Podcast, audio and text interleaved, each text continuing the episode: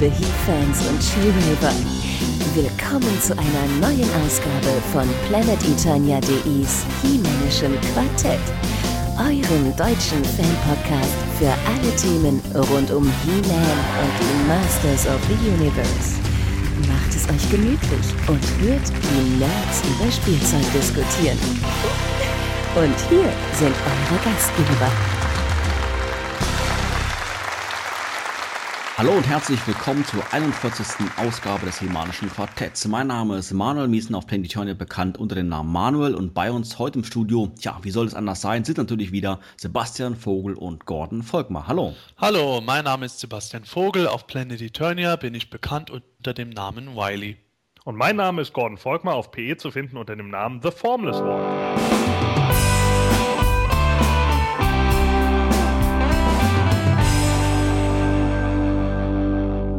Ja, Sebastian, sag mal, in den News, äh, wir werden es gleich noch im Detail besprechen, aber mal eins vorab. Hast du dir Castle Grayskull bestellt? Ja, habe ich. Jetzt am letzten Wochenende, ich glaube, es war Sonntagabend, habe ich meine Bestellung platziert. Ja, das ist immer klasse. Gordon, wie sieht das bei dir aus? Ähm, hast du diese Woche schon Geld für eine Rarität ausgegeben oder muss das jetzt zugunsten von Grayskull doch irgendwie erstmal alles zurückstellen? Das muss zugunsten meines Umzuges alles erstmal zurückstellen, weil der ein bisschen wichtiger ist erstmal als mein Hobby. Aber um es so zu beantworten, ja, ich habe tatsächlich Marty von Captain Planet heute bekommen. Ist das nicht schön? Ja, wunderbar, klasse. ja, natürlich haben wir uns auch heute wieder ein PE-Fan und He-Man-Kenner zu uns eingeladen, um gemeinsam zu fachsimpeln. Ein herzliches Willkommen in die Nähe von Frankfurt an Thorsten Groh. Hallo. Ja, hallo, mein Name ist Thorsten Groh und auf Planet Eternia bin ich bekannt unter dem Namen Odifus. Hallo. Hallo. Ja, hallo Thorsten, schön, dass du heute bei uns bist. Ähm, ja, ich hatte es gerade bereits erwähnt, du kommst aus der Nähe von Frankfurt, bist 33 Jahre jung und seit rund viereinhalb Jahren auf Planetonia aktiv. Ähm, erzähl doch mal ein wenig über dich als Fan. Wo liegen im Bereich Master of the Universe deine Schwerpunkte? Was fasziniert dich am meisten? Also meine Schwerpunkte liegen im Moment definitiv an der neuen Classic Line und äh, natürlich an den Customs beziehungsweise hauptsächlich Repaints, die ich mache. Und äh, dass ich schon viereinhalb Jahre dabei bin, das äh, wundert mich selber schon. Das war mir gar nicht bewusst. Und äh, aber ich fühle mich wohl dabei. Bin ja, ähm, ja, ich würde sagen, recht ordentlich vertreten auf Planet Eternia. Und mir macht das eigentlich Spaß, obwohl es auch in äh, letzter Zeit leider Gottes ähm, immer mehr beim Überfliegen der, der Favoriten äh, bleibt.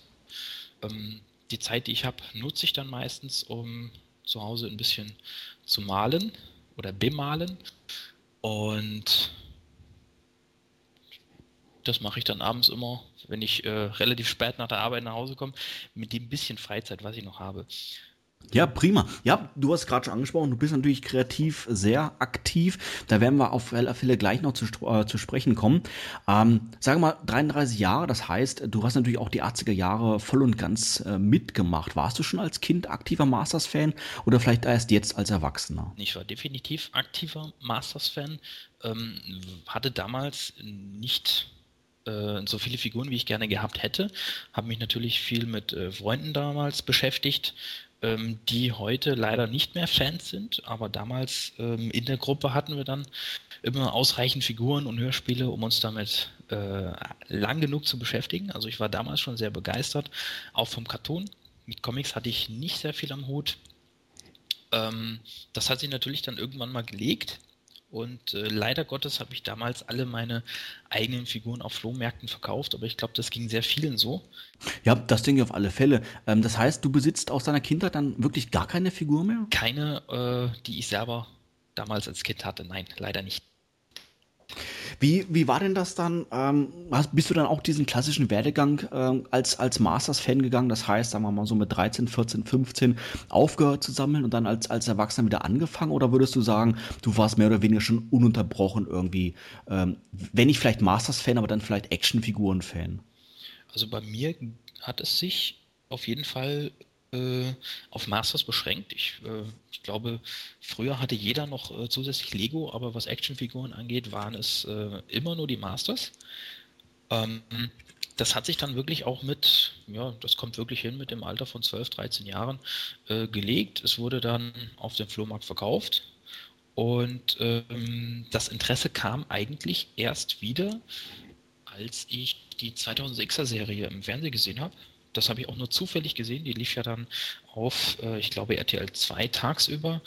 Und äh, da hatte ich das Glück in Anführungszeichen, dass ich zu der Zeit relativ lange im Krankenhaus gelegen habe und das äh, also eine Zeit war, wo ich äh, auch um diese Uhrzeit diese Serie gucken konnte und war dann sehr verwundert, dass es diese Serie überhaupt gab. Die ist, also da bin ich wirklich nur zufällig drauf getroffen. Und ähm, kurz drauf hatte ich dann, äh, muss überlegen, doch kurz drauf hatte ich dann die äh, Freundin, die dann im Keller bei sich im Keller, bei meiner Freundin, bei meiner jetzigen Freundin, äh, die alten Vintage-Figuren hatte. Also so eine, so eine Handvoll, so Skeletor und ich glaube äh, sogar zwei Burgen und eine Handvoll andere Figuren. Ich weiß nicht genau, wie viele es waren. Ich habe die aus dem Keller rausgeräumt und habe sie meinem Sohn gezeigt, der damals äh, schon drei, vier Jahre alt war. Und äh, er fand die ganz toll. Und da habe ich angefangen dann nachzukaufen äh, und habe immer mehr gekauft, immer, aber nur diese bespielten bei eBay für ein, zwei Euro, ähm, weil er die so toll fand. Der hat sich da super gerne mit beschäftigt. Und ähm, irgendwann habe ich gemerkt, ja, eigentlich äh, ist das Eigeninteresse viel höher, als, als der Kleine es hatte. Und äh, ja, irgendwann hatten wir dann eine riesen Kiste voll, aber alles eben nur nachgekaufte. Und äh, er fand das ganz toll. Und dann in Verbindung mit dieser neuen Serie habe ich dann, bin ich dann irgendwann auf diese neuen Figuren gestoßen und äh, die hatte ich mir dann sogar gekauft.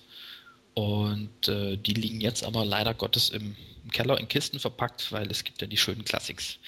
Und die sind jetzt nur für mich und die stehen schön in der, in der Vitrine und äh, der Kleine steht jetzt nur immer staunend davor und äh, bekommt dann mal die eine oder andere gekauft. Aber sonst hat er seine Vintage und damit ist er, obwohl mittlerweile ist er schon fast wieder nicht mehr so interessiert. Mittlerweile ist er elf Jahre alt und äh, er ist bei mir äh, nur einmal im Monat, sonst ist er bei seiner Mutter. Und äh, da fehlt das, geht das Interesse verloren, weil seine Freunde ja das nicht so kennen. Wie sieht es denn bei anderen Serien dann aus? Ähm, 2000X hattest du erwähnt gehabt. Warst du dann auch interessiert an den, sag ich jetzt mal, diesen Zwischenserien wie die Stactions oder, oder auch die Statuen von Neger? Ähm, ja, definitiv. Also die Stactions sind optisch, ähm, finde ich, die gelungensten Figuren.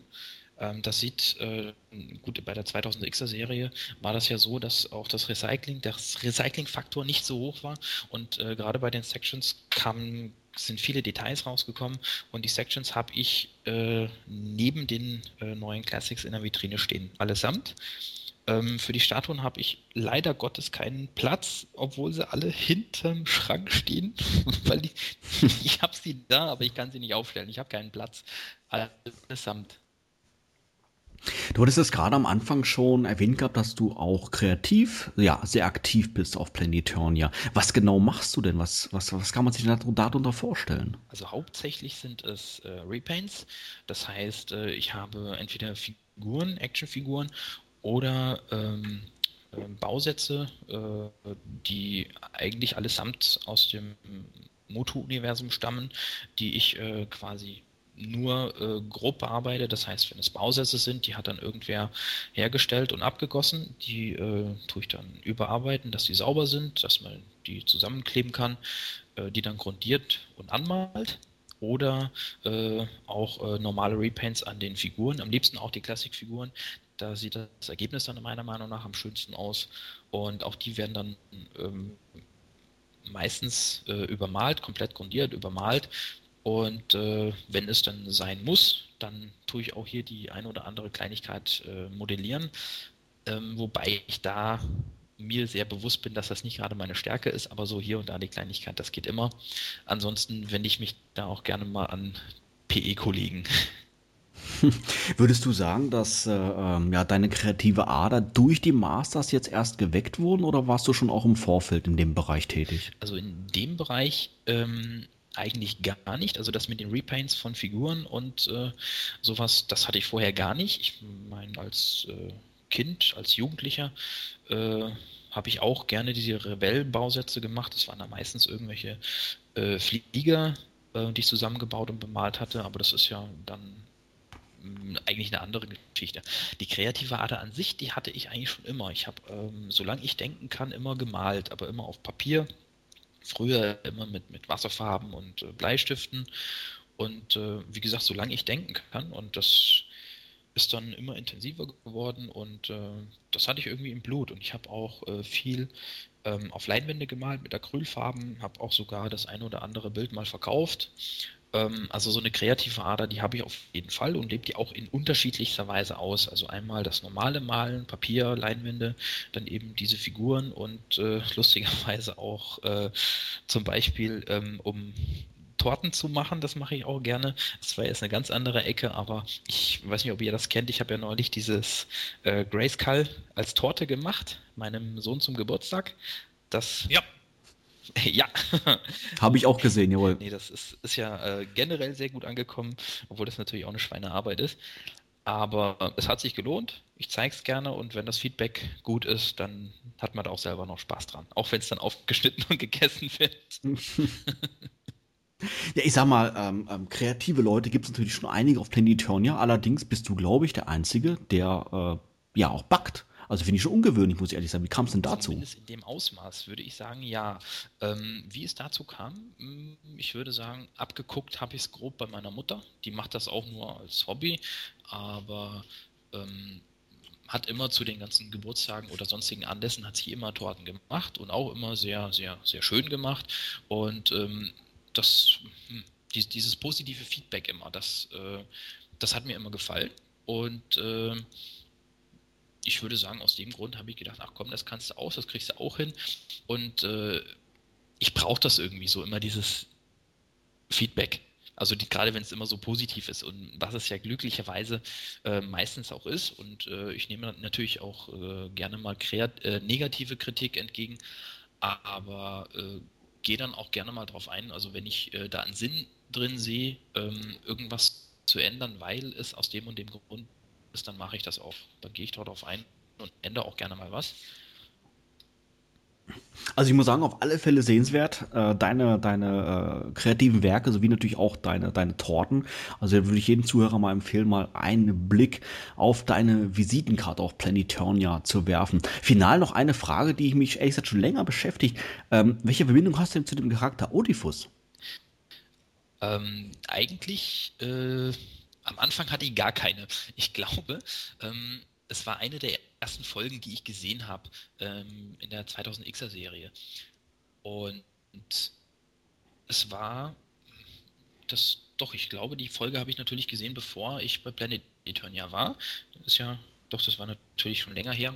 Und es war einfach so der Grundgedanke, ich bin jetzt hier neu in einem Forum, ähm, bin jetzt so ein, so ein kleiner Neuer und äh, werde vielleicht irgendwann mal wachsen, so ungefähr. Und deswegen der, der, der, kleine Odifus, der dann irgendwann mal äh, sich da irgendwie entwickelt und ähm, ich sag mal so, äh, entwickelt zu einem Stinko habe ich mich jetzt nicht, aber entwickelt in der Form, dass man mich doch schon kennt, würde ich sagen, auf Planet Eternia.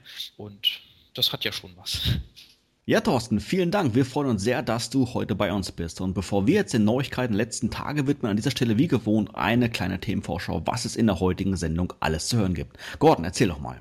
Heute geht es natürlich wieder um die aktuellen Nachrichten aus dem Bereich He-Man und Co. Hauptschwerpunkt natürlich Castle Grayskull, aber dazu gleich mehr. In der Themenlounge widmen wir uns heute wieder einem Hörspiel und sprechen dann ausführlich über die Nummer 11, Anti-Eternia. Ja, ganz genau so ist es. Vorher allerdings noch eine kleine Unterbrechung. Bis gleich.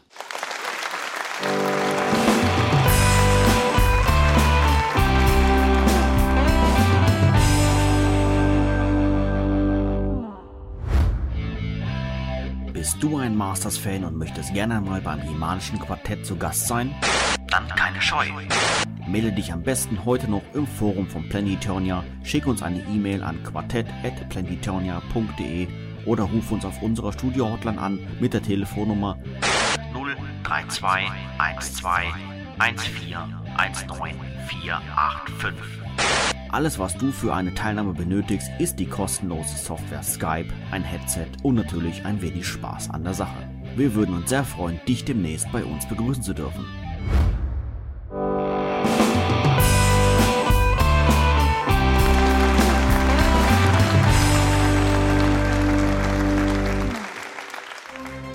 Das He-Männische Quartett, die Nachrichten. Unglaublich aber wahr, die Masters of the Universe Fans auf der ganzen Welt haben es geschafft und haben Mattel derart viele Vorbestellungen für Castle Grayskull in den letzten Wochen beschert, dass das Schloss vom Konzern nun final grünes Licht bekommen hat. Was bedeutet, die Burg wird definitiv im Dezember oder naja, sagen wir mal geplant Dezember 2013 erscheinen. Sebastian, ähm, was ist denn jetzt mit den Fans, die bislang nicht vorbestellt haben, aber doch noch irgendwie Interesse hatten? Ist der Zug jetzt für die abgefahren? Nein, nicht ganz. Ähm, bis 4. Januar kann man immer noch vorbestellen. Das hat einfach den Hintergrund, dass Mattel jetzt bis 12. November diese erforderliche Mindestmenge an Bestellungen gebraucht hatte, um sagen zu können, wir fangen jetzt sofort mit der weiteren Produktionsphase an, damit die eben möglichst Ende Dezember oder im Dezember 2013 Castle Grayskull fertig und verschickt haben können. Wenn die jetzt bis Januar komplett gewartet hätten, dann würde sich das auf jeden Fall noch ein gutes Stück nach hinten schieben. Und die wollen die Burg ja definitiv nächstes Jahr rausbringen. Und dementsprechend, wer sich bisher noch nicht entschieden hatte oder sich jetzt äh, noch entschlossen hat, doch zu bestellen, kann das eben bis 4. Januar machen. Wer danach dann aber immer noch Castle Grayskull will, weil er nicht vorbestellt hat, der wird Ende 2013 dann ein gehöriges Stück tiefer in die Tasche greifen müssen. Ist da schon irgendwas geplant, um wie viel dann die Burg teurer sein wird? Oder ist das momentan einfach nur so eine schwammige Aussage von Mattel? Ja, es ist eine schwammige Aussage. Mattel sagt, dass die Burg bedeutend teurer sein wird. Äh, ob das jetzt 50 Dollar oder 100 Dollar mehr sind, weiß jetzt keiner. Was aber feststeht, äh, die Burg wird definitiv mit dem Checklistenposter erscheinen, das ja schon angedacht war.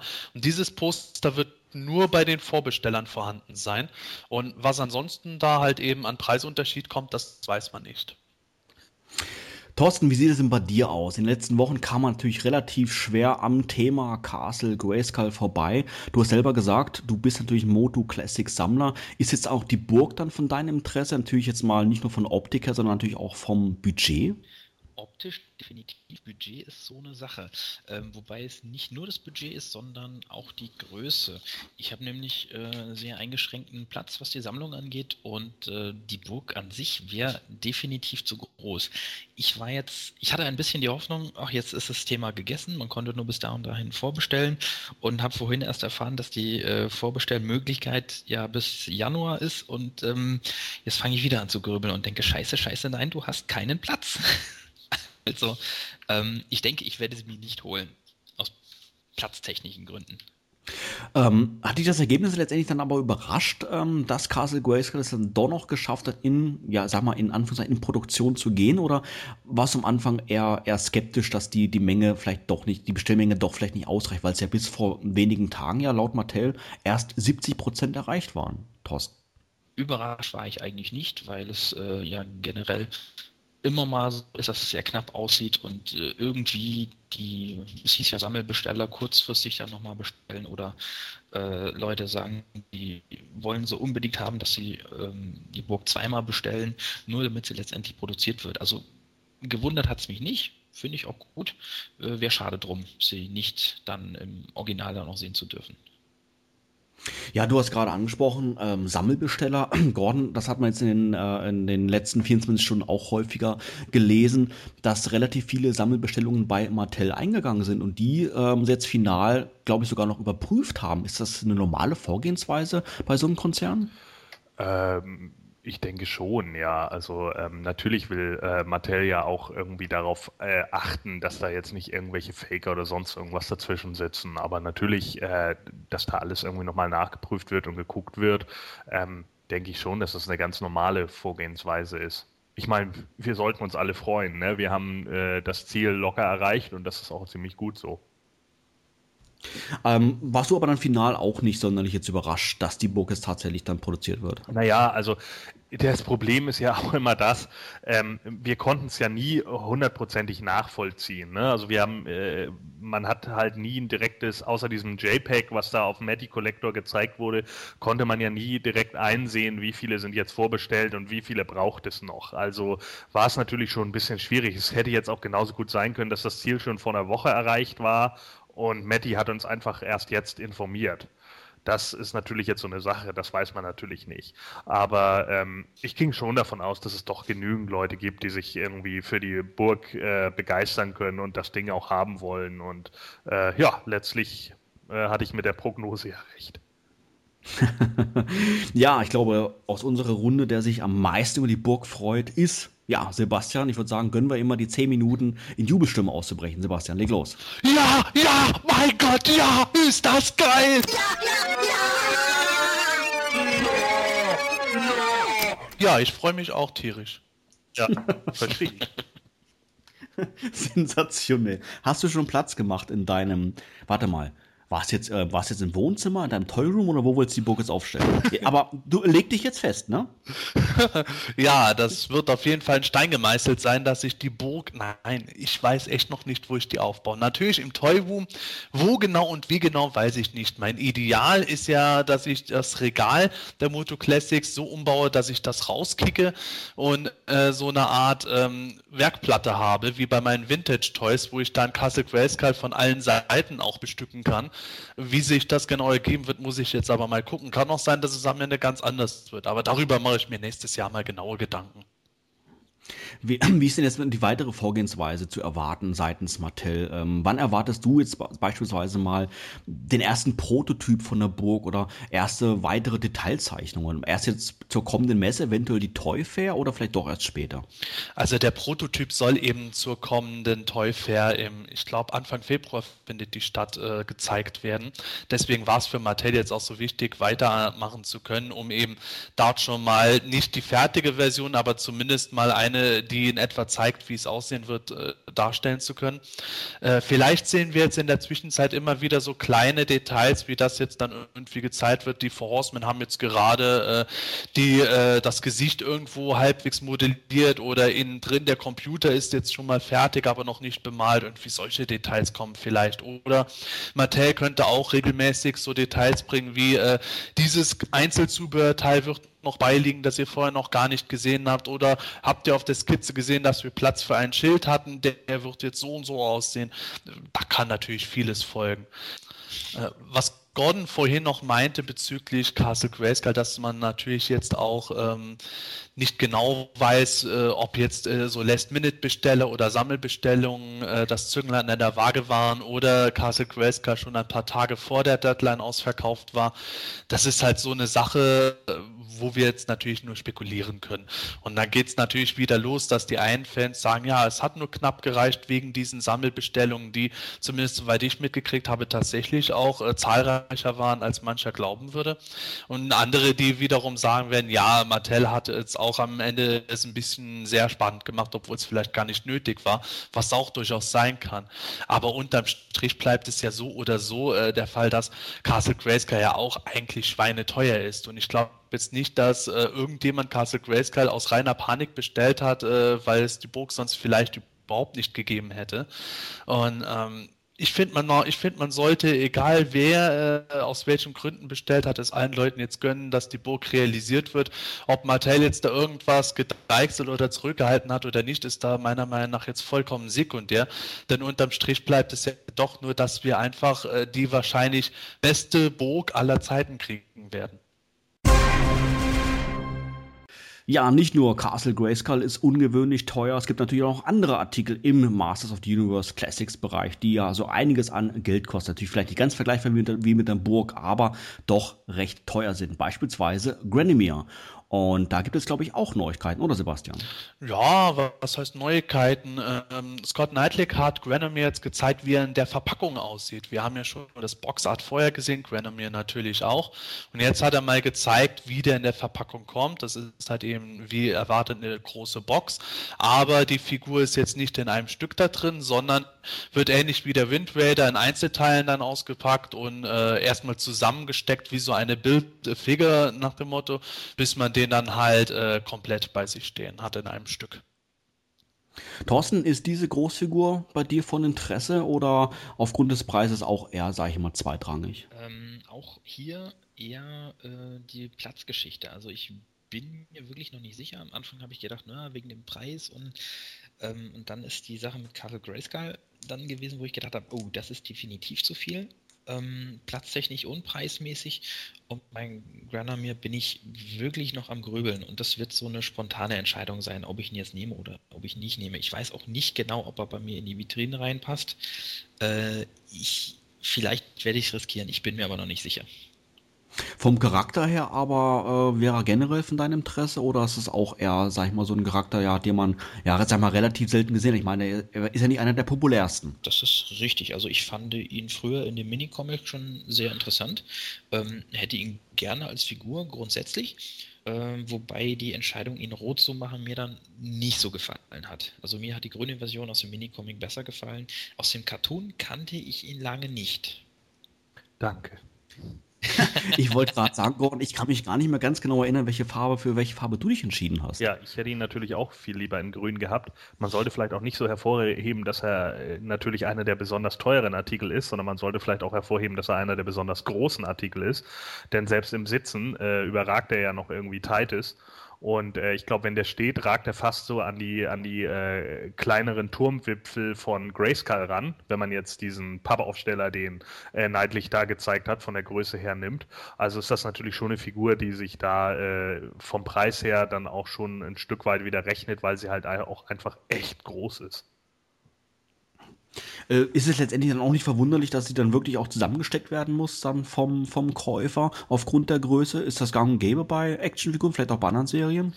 Ja und nein. Also natürlich gab es auch, äh, äh auch schon in den 80ern irgendwelche größeren Figuren, äh, äh, die man äh, fertig zusammenstecken musste, aber da gibt es auch genauso Gegenbeispiele. Also ich meine, die alten Titus und Megator musste man auch nicht alle extra zusammenstecken. Genauso gab es irgendwelche Großfiguren von, von WWF Hasbro Wrestlern, Hulk Hogan oder Ultimate Warrior, die waren natürlich auch schon fertig in der Box, aber es hat natürlich auch schon größere Figuren gegeben, unter anderem auch bei den Transformers oder so, die man äh, mit Absicht dann erstmal klein gehalten hat, um auch die Box ein bisschen kleiner zu halten.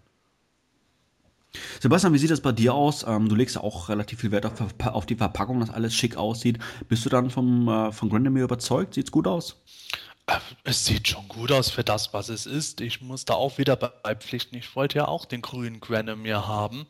Äh, natürlich ist bei uns in Deutschland Granomir bei weitem nicht so populär. Zum einen wegen der Farbe, weil die meisten Leute ihn aus dem Minicomic kennen. Zum anderen eben, weil sie gar nicht äh, gemerkt haben, wie oft er im Zeichentrick aufgetreten ist. In den USA ist er halt doch ungleich populärer. Aber unterm Strich äh, wäre Granomir für mich jetzt soweit okay wenn ich jetzt nicht Castle Grayskull bestellt hätte. Deswegen werde ich jetzt auf Granomir einfach verzichten, um das Geld dort zu investieren. Was jetzt aber das Zusammenstecken der Figur betrifft, Gordon hat es ja schon gut zusammengefasst. Es gibt und gab solche und solche. Gerade wer ähm, noch sich an die Marvel Legends Figuren erinnert oder auch die aktuelleren sieht, da gibt es ja immer dieses Build-a-Figure-Konzept oder auch bei den DC-Figuren Figuren von Mattel war das lange gang und gäbe, dass man pro reguläre Figur ein Einzelteil hatte, um dann später aus allen Einzelteilen eine große Figur zusammenzustecken. Und ähm, mich verwundert es da eigentlich, dass manche Fans dann da als vollkommen überrascht waren, dass dieses Riesentrost dann in einer Schachtel kommt, die natürlich auf Platzsparen äh, ausgerichtet ist, um jetzt nicht eine gigantische Schachtel verschicken zu müssen. Und ähm, natürlich kann ich dann verstehen, dass mancher vielleicht Angst hat, dass da Farbe abplatzen kann oder sowas. Hundertprozentig kann man das natürlich nie voraussagen, aber aus meiner Erfahrung her mit solchen Zusammensteckfiguren ist das Risiko sehr gering. Und ähm, ich bin da ehrlich gesagt sehr, sehr erstaunt, dass manche dann regelrecht wütend geworden sind und sich betrogen fühlen, dass das eine zusammensteckbare Figur ist. Wenn die Figur jetzt auch noch von uns bemalt werden müsste, okay, aber so ist das für mich wirklich das geringste Problem. Zumindest hätte dann Odifus keine Probleme. Das würde er hinkriegen, ne? Ich denke. Wobei, wenn man in dem Video auch gesehen hat, dass das Ding in, ja, man kann schon fast sagen, wenigen Sekunden zusammengesteckt war. Also ich finde es auch ein bisschen übertrieben, wie äh, der eine oder andere reagiert und äh, es gab, glaube ich, sogar mal die Begründung, ähm, aus diesem Grund die Figur nicht zu kaufen, fand ich etwas übertrieben. Aber gut, jeder wie er mag. Ähm, ist bekannt, äh, über was für eine Art äh, Verschlüsse das dann ähm, die Figur dann verfügt? Wo werden die zusammengesteckt? Das ist an verschiedenen Stellen. Du hast die Arme und Beine, die an den Torso kommen. Der Torso selber sind, glaube ich, zwei Teile oder sogar drei geteilt. Der Kopf kommt noch separat drauf und äh, der Schwanz auch. Da hast du einfach so diese typischen Einzelteile, was die Gliedmaßen und sowas betrifft oder die Extremitäten. Und das wird dann ganz einfach nur zusammengesteckt, wie bei anderen Figuren auch. Sebastian, du hast gerade angesprochen, dass äh, Granemir bei dir ja den Weg nicht nach Hause findet aufgrund dessen, weil du jetzt Castle Grayskull bestellt hast.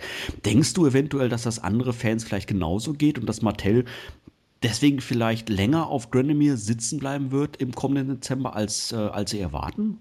Ach, ich kann es mir vorstellen. Es ist für mich aber schwer vorherzusagen, wie das letzten Endes ausfallen wird. Es kann natürlich auch sein, dass viele Fans sagen, ja, für Castle Grayskull, da habe ich jetzt noch ein volles Jahr zum Sparen und habe es in dem Sinne, in Anführungszeichen, nicht nötig, jetzt auf Granomir deswegen zu verzichten und hole mir den, weil ich das Geld für dieses Jahr eh schon bereit habe. Andere sehen es vielleicht wie ich oder müssen es machen wie ich, die einfach mangels äh, äh, den Finanzen für alle Sachen zusammen jetzt ein wenig selektieren oder zugleich, wie es bei mir ist, dann eben auch äh, vielleicht mithoffen, dass es irgendwann nochmal einen grünen Granomir geben wird, auf den sie mehr stehen. Das ist für mich schwer zu sagen. Es wird doch mit Sicherheit davon abhängen, welche Fans äh, was bestellen. Äh, Scott Knightley hat kürzlich in einer Folge des Wurst Dinner erwähnt, dass ähm, die Fans, die oder Sammler aus Los Angeles zahlreicher sind als alle Sammler aus Deutschland, obwohl Deutschland der zweitgrößte Markt ist. Wenn das wirklich so den Tatsachen entspricht, was äh, ich mir ähm, auch so gut vorstellen kann, dann würde das natürlich heißen, dass die US-Fanbasis so groß ist, dass es die Leute nicht stören wird, dass in Deutschland äh, viele Fans sagen, das Ding ist es mir nicht wert oder ich finde das jetzt nicht so toll in der Umsetzung. Aber warten wir einfach mal ab, was was letzten Endes ist. Ich persönlich glaube eigentlich, dass Grenamir es generell im Verkauf schwerer haben wird als der Wind Raider. Ja, beinahe untergegangen im Grayskull-Sog ist eine Neuigkeit seitens Mattel bezüglich ähm, ja, Schuhe. Ja, ich hätte nicht geglaubt, dass wir im Quartett jemals über Schuhe reden, aber was gibt es denn dann noch zu berichten, Sebastian? Heute kam eine fette Frau in meinen Laden. Äh, nein, ja, ähm, Sammler, die ganz genau auf ihre Figuren achten oder die News in den vergangenen Jahren schon verfolgt haben, hatten ja mal mitgekriegt, dass äh, gerade in der ersten Zeit die Fußgelenke bei den Moto Classics Figuren sehr problematisch waren, indem sie schnell ausleierten oder schon locker in der Verpackung waren. Mattel hatte im Januar 2011 dem ganzen Abhilfe geschaffen, als sie Vicor rausgebracht haben, weil da die Fußknöchelgelenke der Feldstiefel so so umgestaltet wurden, dass sie von außen erstens nicht mehr erkennbar waren und innen auch weitaus fester gesessen haben als die alte Version. Da haben die Fans natürlich dann auch gesagt, ja, macht das doch auch bitte mit den anderen Stiefeln. Zum Beispiel den Stiefeln, die erstmals für Skeletor genutzt wurden, nennen wir sie da einfach halt halber mal die Dämonenstiefel. Und äh, jetzt macht Mattel das tatsächlich, was halt eben schon so lange gewünscht wurde.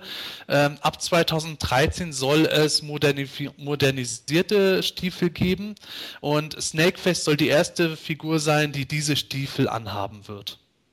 Ja, Gordon, wir haben natürlich in den vergangenen Podcasts immer wieder mal über Qualitätsprobleme gesprochen im Bereich Master of the Universe Classics. Ähm, würdest du sagen, dass diese, diese Änderung bei den Stiefeln jetzt wirklich ähm, höchste Eisenbahn war, dass Mattel nun endlich reagiert oder hätten sie eigentlich auch schon vielleicht schon vor einem Jahr dann äh, diese, diese Änderung reinbringen sollen? Naja, also für mich ist es generell ja unerheblich. Ich packe die Figuren ja nicht aus.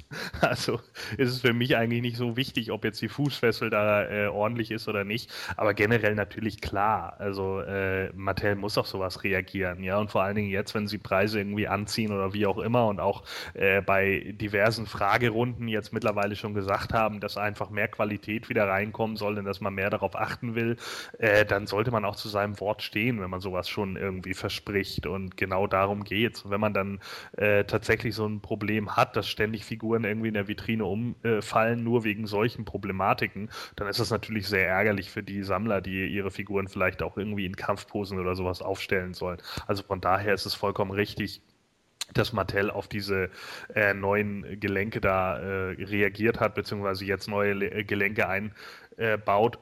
Und äh, hätte man das schon früher machen können? Absolut. Hat man aber nicht und das ist jetzt, glaube ich, nicht zu ändern. Ähm, Sebastian, ist darüber irgendwas bekannt, warum Mattel jetzt erst, sag ich mal, so spät reagiert? Ich meine, immerhin hatten sie ja schon die, die Veränderung bei Vico mit reingebracht, hattest du es ja gerade selber schon gesagt gehabt und die Figur gab es ja auch nicht erst letzten Monat. Ach, das wird wie immer wohl mit dem Geld zusammengehangen haben. Bei Anfang 2011 haben sie wahrscheinlich zum einen das Ding gehabt, dass bei den Feldstiefeln die lockeren Gelenke weitaus drastischer zu Problemen geführt haben als bei den Skeletor-Stiefeln. Also ich habe beispielsweise jetzt hier gerade Keldor neben mir stehen, der hat trotz der äh, Skeletor-Stiefel keinerlei Probleme zu stehen. Das Problem kommt auch stark in äh, Kombination mit den Dämonenfüßen zutage. Und die Kombination gab es auch nicht so oft wie jetzt reine Feldstiefel. Und äh, zum anderen wird es jetzt einfach gewesen sein, dass Mattel äh, jetzt gerade wohl einen passenden Zeitpunkt hatte, um das Geld zu investieren in diese modifizierte Form, so wie es damals halt bei Vico gerade gepasst hat. Wobei es mich persönlich verwundert, dass es jetzt gerade für Snakeface zum Tragen kommt, weil der ja schon an und für sich sehr aufwendig sein wird. Ähm, Thorsten, sind dir äh, diese, diese Qualitätsprobleme, speziell natürlich das mit den Schuhen, ähm, aufgefallen in der Vergangenheit? Würdest du auch sagen, dass es jetzt höchste Eisenbahn wurde, dass Mattel endlich darauf reagiert? Oder ist es doch eher ein Punkt, wo du sagst als Sammler, ach, kann man eigentlich vernachlässigen? Gibt es vielleicht sogar größere Probleme? Äh, also ich denke, es ist auf jeden Fall ein wichtiger Punkt, den man äh, ausbessern musste und das schnellstmöglich, weil äh, ich auch einer derjenigen war, die definitiv des Öfteren Dominoeffekte in der Vitrine hatten und äh, das natürlich immer eine ärgerliche Sache ist. Ähm, also es wurde definitiv Zeit und ich bin froh, dass es, dass die neueren Gelenke stabiler sind, dass die Figuren nicht mehr so oft fallen. Ähm, Sebastian, wie viele verschiedene Arten Schuhe gibt es denn jetzt? Ähm, wurde jetzt mit diesem zweiten Paar dann alle Fehler in dem Bereich dann beseitigt oder gibt es noch ein drittes oder viertes Paar, wo Mattel auch noch reagieren müsste? Ja, es gibt tatsächlich noch andere, die auf die altherkömmliche Art gemacht sind. Also seit Vicor, wenn es da irgendwelche neuen Füße oder äh, vielmehr Schienbein-Elemente gab, die wurden alle halt entsprechend angefertigt, wie jetzt beispielsweise die neueren Dämonenfüße, die seit Cobra Khan existieren, also beziehungsweise halt eben die Stiefel, die Füße selbst sind ja noch die alten. Aber nehmen wir zum Beispiel mal die Hero-Stiefel, die sind noch auf die alte Art mit Löchern in den Fußgelenken gemacht. Auch die Beastman-Füße haben Löcher noch in den Unterschenkeln, aber die beiden Formen kommen jeweils nicht so oft vor und zumindest die Hero-Stiefel haben bei mir bisher auch noch keine besonderen Probleme gehabt, was das Lockersein betrifft. Hordax-Stiefel haben auch diese Geschichte gehabt. Da habe ich bisher aber auch noch nichts Bedeutendes erlebt. Also es war wirklich eigentlich ein großer Fehler oder beziehungsweise ein großes Problem bei den Feldstiefeln und den Skeletor-Stiefeln. Seit wenigen Tagen ist die vierte Ausgabe der sechsteiligen Masters Comic Serie aus dem Hause DC verfügbar, sowohl in gedruckter als auch in digitaler Form. Sebastian, hast du schon einen ersten Blick in das Comic werfen können? Ja, Klingt nicht gerade sehr begeistert. Nein. nee, ich übertreibe jetzt etwas. Ähm, Im Gegensatz zu manch anderen Leuten, die total gegen die DC Comics eingestellt sind, äh, sehe ich auch positive Seiten an den Heften, sowohl was die Digital-Comics als auch die Print-Comics betrifft. Und ähm, die Ausgabe 4 finde ich jetzt schon besser als Ausgabe 3 mit dem dauerschwafelnden Merman.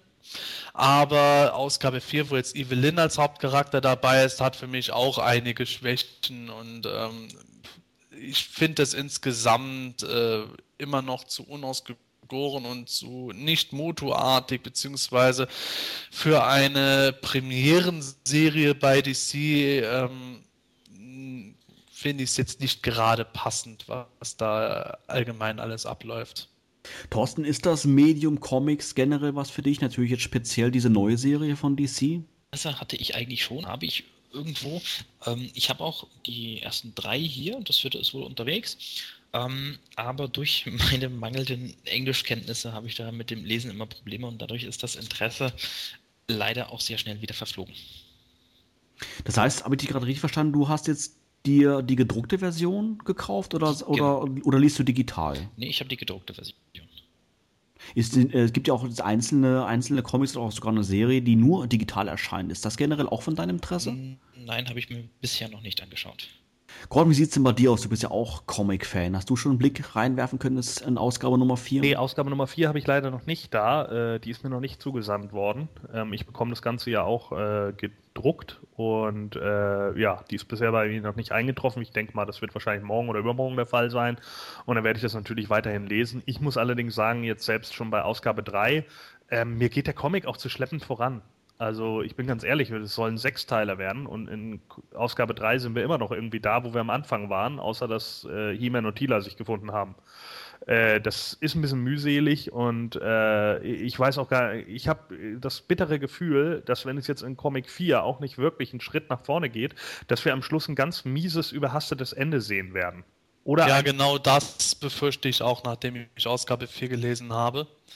Ausgabe 4 ist vom Szenario eigentlich genauso wie Ausgabe 2 und 3. Ja, toll. Villain of the Issue. Und äh, am Ende ist es nicht einmal so, dass sie irgendwie weiterkommen, sondern sie hocken immer noch bei Evelyn im Grunde fest. Und jetzt kann man abwarten, wie der Cliffhanger dann in Ausgabe 5 äh, aufgedröselt wird.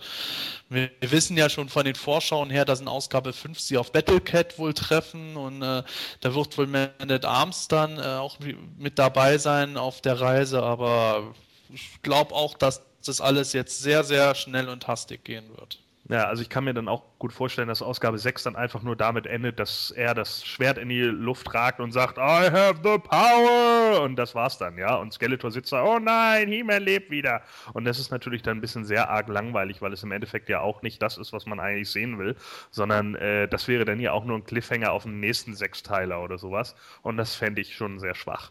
Wenn sie das jetzt im Endeffekt alles überhasten, dann in der, im sechsten Comic, von wegen, dass Man at Arms dann sagt, ja wieso, du bist doch Adam und keine Ahnung und äh, du musst doch nur das Schwert nehmen und dann bist du wieder He-Man und dann ist er wieder He-Man und macht dann innerhalb eines Comics irgendwie Skeletor platt, dann fragt man sich natürlich, wofür fünf Comics lang Aufbau, wenn der Typ eigentlich so ein Lulli war. Also das ist, äh, ist ziemlich, ja, ziemlich gewagt, glaube ich. Das regt mich aber auch gerade jetzt an der Serie leicht auf, dass ähm, die Serie eigentlich He-Man and the Masters of the Universe heißt. Und von He-Man haben wir in Ausgabe 1 mal ein, äh, ein kurzes Flashback-Bild gesehen und ansonsten nichts abgesehen von den Covern. Und ähm, He-Man taucht dann irgendwann in Ausgabe 6 wohl voraussichtlich mal auf. Und äh, der Hauptcharakter ist eigentlich in der digitalen Serie, die nur Masters of the Universe heißt, schon häufiger zu sehen gewesen als in dieser Kernserie. Jetzt kann man dann natürlich argumentieren, ja, wir haben ja schon so viele Mutu-Comics im Lauf der letzten 30 Jahre gehabt und ne, ist doch auch mal schön was Neues und was anderes zu haben. Ja, unter dem Gesichtspunkt kann man es als, alt, als alteingesessener Fan natürlich sehen. Aber DC hat ja zugleich gesagt, sie wollen das Ganze für ein neues und modernes Publikum auch aufziehen. Und äh, es reicht ja nicht, dass das jetzt ein Fan, äh, Comic nur für die Masters-Fans ist. Und da muss sich DC entscheiden, ist das jetzt ein Heft, das ausschließlich auf uns als Langzeitfans gemünzt ist? Dann wundert es mich, dass sie es überhaupt machen, weil wir eigentlich zahlenmäßig nicht ausreichen, um die Serie am Laufen zu halten. Oder wollen sie das auch für Leser, die jetzt mit Team nicht so vertraut sind, machen? Dann wäre ich als neuer Leser mittlerweile auch leicht angefressen, weil ich eigentlich nicht wirklich etwas über die Charaktere erfahre, außer eben, dass jetzt gerade von den Schurken irgendwie äh, Gehirnwaschen worden sind. Ja, und vor allen Dingen ist es dafür auch eigentlich viel zu langweilig und zu langatmig, ja. Also ich meine, das, das, das, äh, es ergibt sich da halt nichts. Ich meine, gut, man erkennt die Prämisse, in, die, in der der Hauptcharakter irgendwie steckt, aber im Endeffekt ist es halt zu oft äh, das Gleiche. Und das ist eben genau das Problem. Also ich kann mir sehr gut vorstellen, dass wenn irgendjemand den, den Comic jetzt liest, der vorher mit Masters of the Universe nicht in Berührung gekommen ist, sich nach vier Ausgaben dann denkt, sag mal, wo läuft das jetzt hier eigentlich hin? Ja, ich meine, vielleicht fällt das ja einigen nicht so auf, aber ich glaube, auch den Leuten, denen das jetzt in dem Moment nicht so auffällt, die sagen sich trotzdem irgendwie nach der dritten Aufgabe, irgendwie ist es ein bisschen langweilig, da passiert nichts. Ja, und es ist halt auch wirklich immer so nach Schema F. Gut, jetzt in der Ausgabe wird halt eine kleine Erklärung geliefert, warum die Helden nicht wie Skeletor selbst ja auch verlangt hat, äh, warum die Schurken nicht wie Skeletor selbst verlangt hat, einfach He-Man und, äh, und, Co. von Anfang an die Kehle durchgeschnitten haben.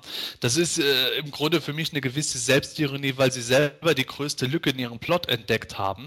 Aber trotzdem bleibt es dabei, Adam tingelt irgendwie durch die Weltgeschichte, äh, trifft wieder auf den Schurken der Woche Woche oder beziehungsweise des Monats, muss da irgendwie wieder entkommen, trifft vielleicht dann noch irgendeinen weiteren altbekannten Charakter, den er auch wieder aufwecken muss. Und mittlerweile langweilt mich das Ganze. Ich will auch wirklich mal was sehen, das darüber hinausgeht, dass sie zum 50.000. Mal betonen, dass sie sich an irgendetwas erinnern, von dem sie nicht wissen, woher sie es wissen. Und äh, Thieler, ohne zu wissen, warum, Adam die ganze Zeit und wie runterbuttert. Das reicht halt nicht, um da die ganzen Ausgaben so zu befüllen. Da sind die Minicomics eigentlich da passiert zu viel auf zu wenig Platz und hier ist es für mich eher umgekehrt. Es passiert zu wenig auf zu viel Platz fast. Tja, vielleicht hätte man beides ein bisschen irgendwie im Austausch mal haben sollen, dass man beide äh, Writer sich mal untereinander abstimmen lässt, dann hätte man vielleicht die perfekte Mischung für beides gehabt. Ja, natürlich äh, sollte, solltest du dir, lieber Zuhörer, natürlich jetzt den Spaß an den Comics nicht verderben lassen. Ähm, auch wenn jetzt wir natürlich ein bisschen kritisch jetzt darüber gesprochen haben. Final ist es natürlich dann eine Geschmacksfrage. Aber ich denke mal, auf alle Fälle sollte man mal einen Blick in die Comics riskieren. Wie gesagt, in gedruckter Form gibt sie beispielsweise in, Zusammen in Zusammenarbeit mit dem Bonner Comicladen auf Penditurnial für günstige 2,60 Euro oder natürlich auch für 99 Cent digital im Internet. Und ein tolles Cover hat es. Ja, ich denke, man sollte das jetzt auch nicht missverstehen. Der Preis für den Comic ist vollkommen in Ordnung. Ja, der, der Comic ist nicht zu teuer. Das steht außer Frage. Auch der digitale Comic, auch nicht der gedruckte. Darum geht es nicht. Es geht halt einfach darum, dass man, glaube ich, äh, ja, vielleicht manchmal ein bisschen sich verzettelt in, in Ansätzen, die sicherlich gut sind, aber die äh, eventuell nicht ganz richtig nutzt. Also ich denke auch, dass jeder sich da selber eine Meinung drüber bilden sollte. Unsere Meinung ist ja nun auch nicht zwangsläufig allgemeingültig. Äh, und dann kann man ja vielleicht auch mal mal darüber diskutieren, nochmal im Forum oder so, wie das andere sehen oder ob da vielleicht andere auch Aspekte sehen. Würde mich auch interessieren, ja, was andere vielleicht für Aspekte sehen, die wir in dem Moment übersehen. Ja, soviel mal zu den aktuellen Neuigkeiten rund um He-Man und die Masters of the Universe. Gleich im Anschluss widmen wir uns in der Themenlaunch dem elften Hörspiel aus der Masters of the Universe Reihe mit dem Titel Anti-Eternia. Bis gleich.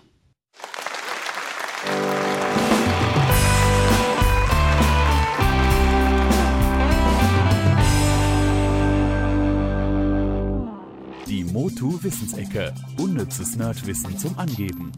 Hast du gewusst, dass Dinko schon vor der Moto Classics Figur Schusswaffen gebrauchte? Schau nur einmal in den Harper Comic Nummer 3 von 1988 in die Geschichte Ein gewagtes Spiel. Hier benutzt Dinko eine blaue Sodak-Pistole, die ihm aber sogleich wieder abgenommen wird.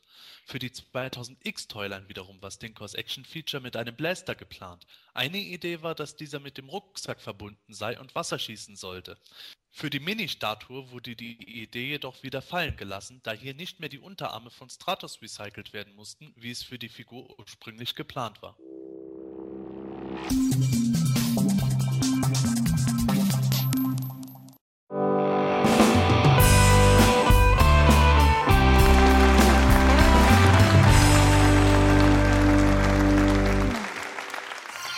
Die Themenlounge.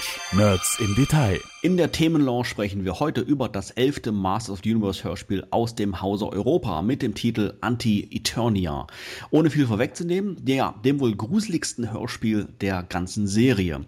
Ähm, das Cover wurde, ja, wie so oft in den vergangenen elf Folgen, auch wieder einem Minicomic genommen. Und zwar zum wiederholten Male The Vengeance of Skeletor. Auf dem Minicomic kämpft He-Man zwar gegen einen, ja, so einen Oktopus-ähnlichen Seeungeheuer, und nicht wie auf dem Hörspielcover abgebildet äh, gegen einen äh, ja so einen mächtigen Totenschädel, aber alleine die Haltung He-Mans ist nahezu eins zu eins vom Minicomic übernommen.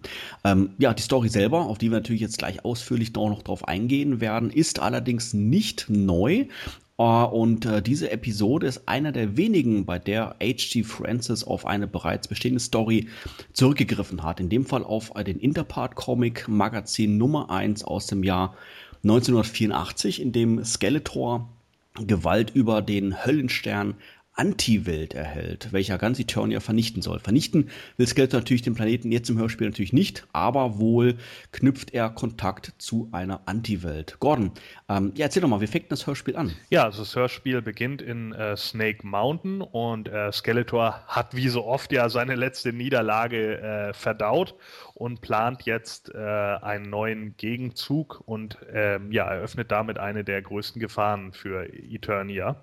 Also Beastman äh, trifft bei seiner Suche nach Skeletor äh, auf Trapjaw und äh, erklärt ihm, was Skeletor eigentlich vorhat.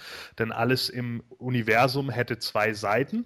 Und so gibt es dann Tag und Nacht, Himmel und Hölle. Und zu Eternia würde es eben auch das Gegenstück Anti-Eternia geben, was im Gegensatz zu Eternia halt ein Planet des Schreckens sei. Mit Hilfe des verbotenen Experiments äh, schuf Skeletor einen Weltenwandler und dieser vermochte es, das Tor zu eben diesem Höllenplaneten zu öffnen. Und äh, während das Unheil naht, äh, feiern die Bürger von Eternis in der, also der Hauptstadt von Eternia ein großes Fest und Tila hat dort einen großen Wettkampf vorbereitet, in dem alle Teilnehmer des ganzen Landes, die sich eben äh, dort mit angemeldet haben, sozusagen ihre Kräfte messen können. Im äh, Interpart-Comic nannten sie das wohl das äh, Fest aller Feste oder beziehungsweise das Fest des Friedens. Und äh, daran erkennt man eben auch kurz äh, diese Parallelen zum Interpart-Comic. Und äh, in der Hörspielepisode ist äh, Adam eben nicht sehr glücklich über diese Feierlichkeiten. Ähm, er äh, möchte da halt eher, dass es, dass, de, dass ein Dichterwettbewerb abgehalten wird oder äh, dass er es besser fände, äh, wenn äh, Geigenspieler äh, von, von Tekra, glaube ich, äh, zu, ein Konzert geben würden. Und äh, Tila erklärt dann, dass sie das ja alles äh, total schlimm finden würde, dass äh, Geigen sich ja nur wie äh, stumpfes Geschrattere anhören würden und sie einfach nicht verstehen kann, äh, wie Adam sowas besser finden kann. Und hat ja, keine Ahnung, das Gefühl, dass Adam eher eifersüchtig auf die großen Krieger wären, bei dem sie natürlich davon ausgeht, dass He-Man sowieso jeden Wettkampf äh, gewinnen würde. Adam macht sich dann irgendwann aus dem Staub, nachdem er dann äh, Kopfschmerzen bekommt und äh, redet mit sich selbst und äh, denkt dann, ja, Tila, äh, du hast keine Ahnung, ich kann dir leider nicht erzählen, dass ich He-Man und Adam in einer Person bin. Dann äh, ähm, fängt er einen telepathischen Ruf der Zauberin von Grayskull und äh, ja, verwandelt dann seinen Freund Cringer, den er findet, äh, in Battlecat und die reiten dann zusammen nach Castle Grayskull, um zu hören, was die Zauberin zu sagen hat.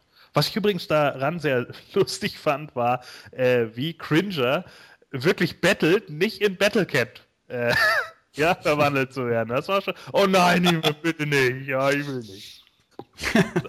Stimmt, das ist mir auf alle Fälle auch im, auch im Gedächtnis geblieben. Thorsten, Thorsten, wie fandest du äh, diese Eröffnungssequenz? Ähm, die Kopfschmerzen haben sich sehr interessant angehört, das weiß ich noch.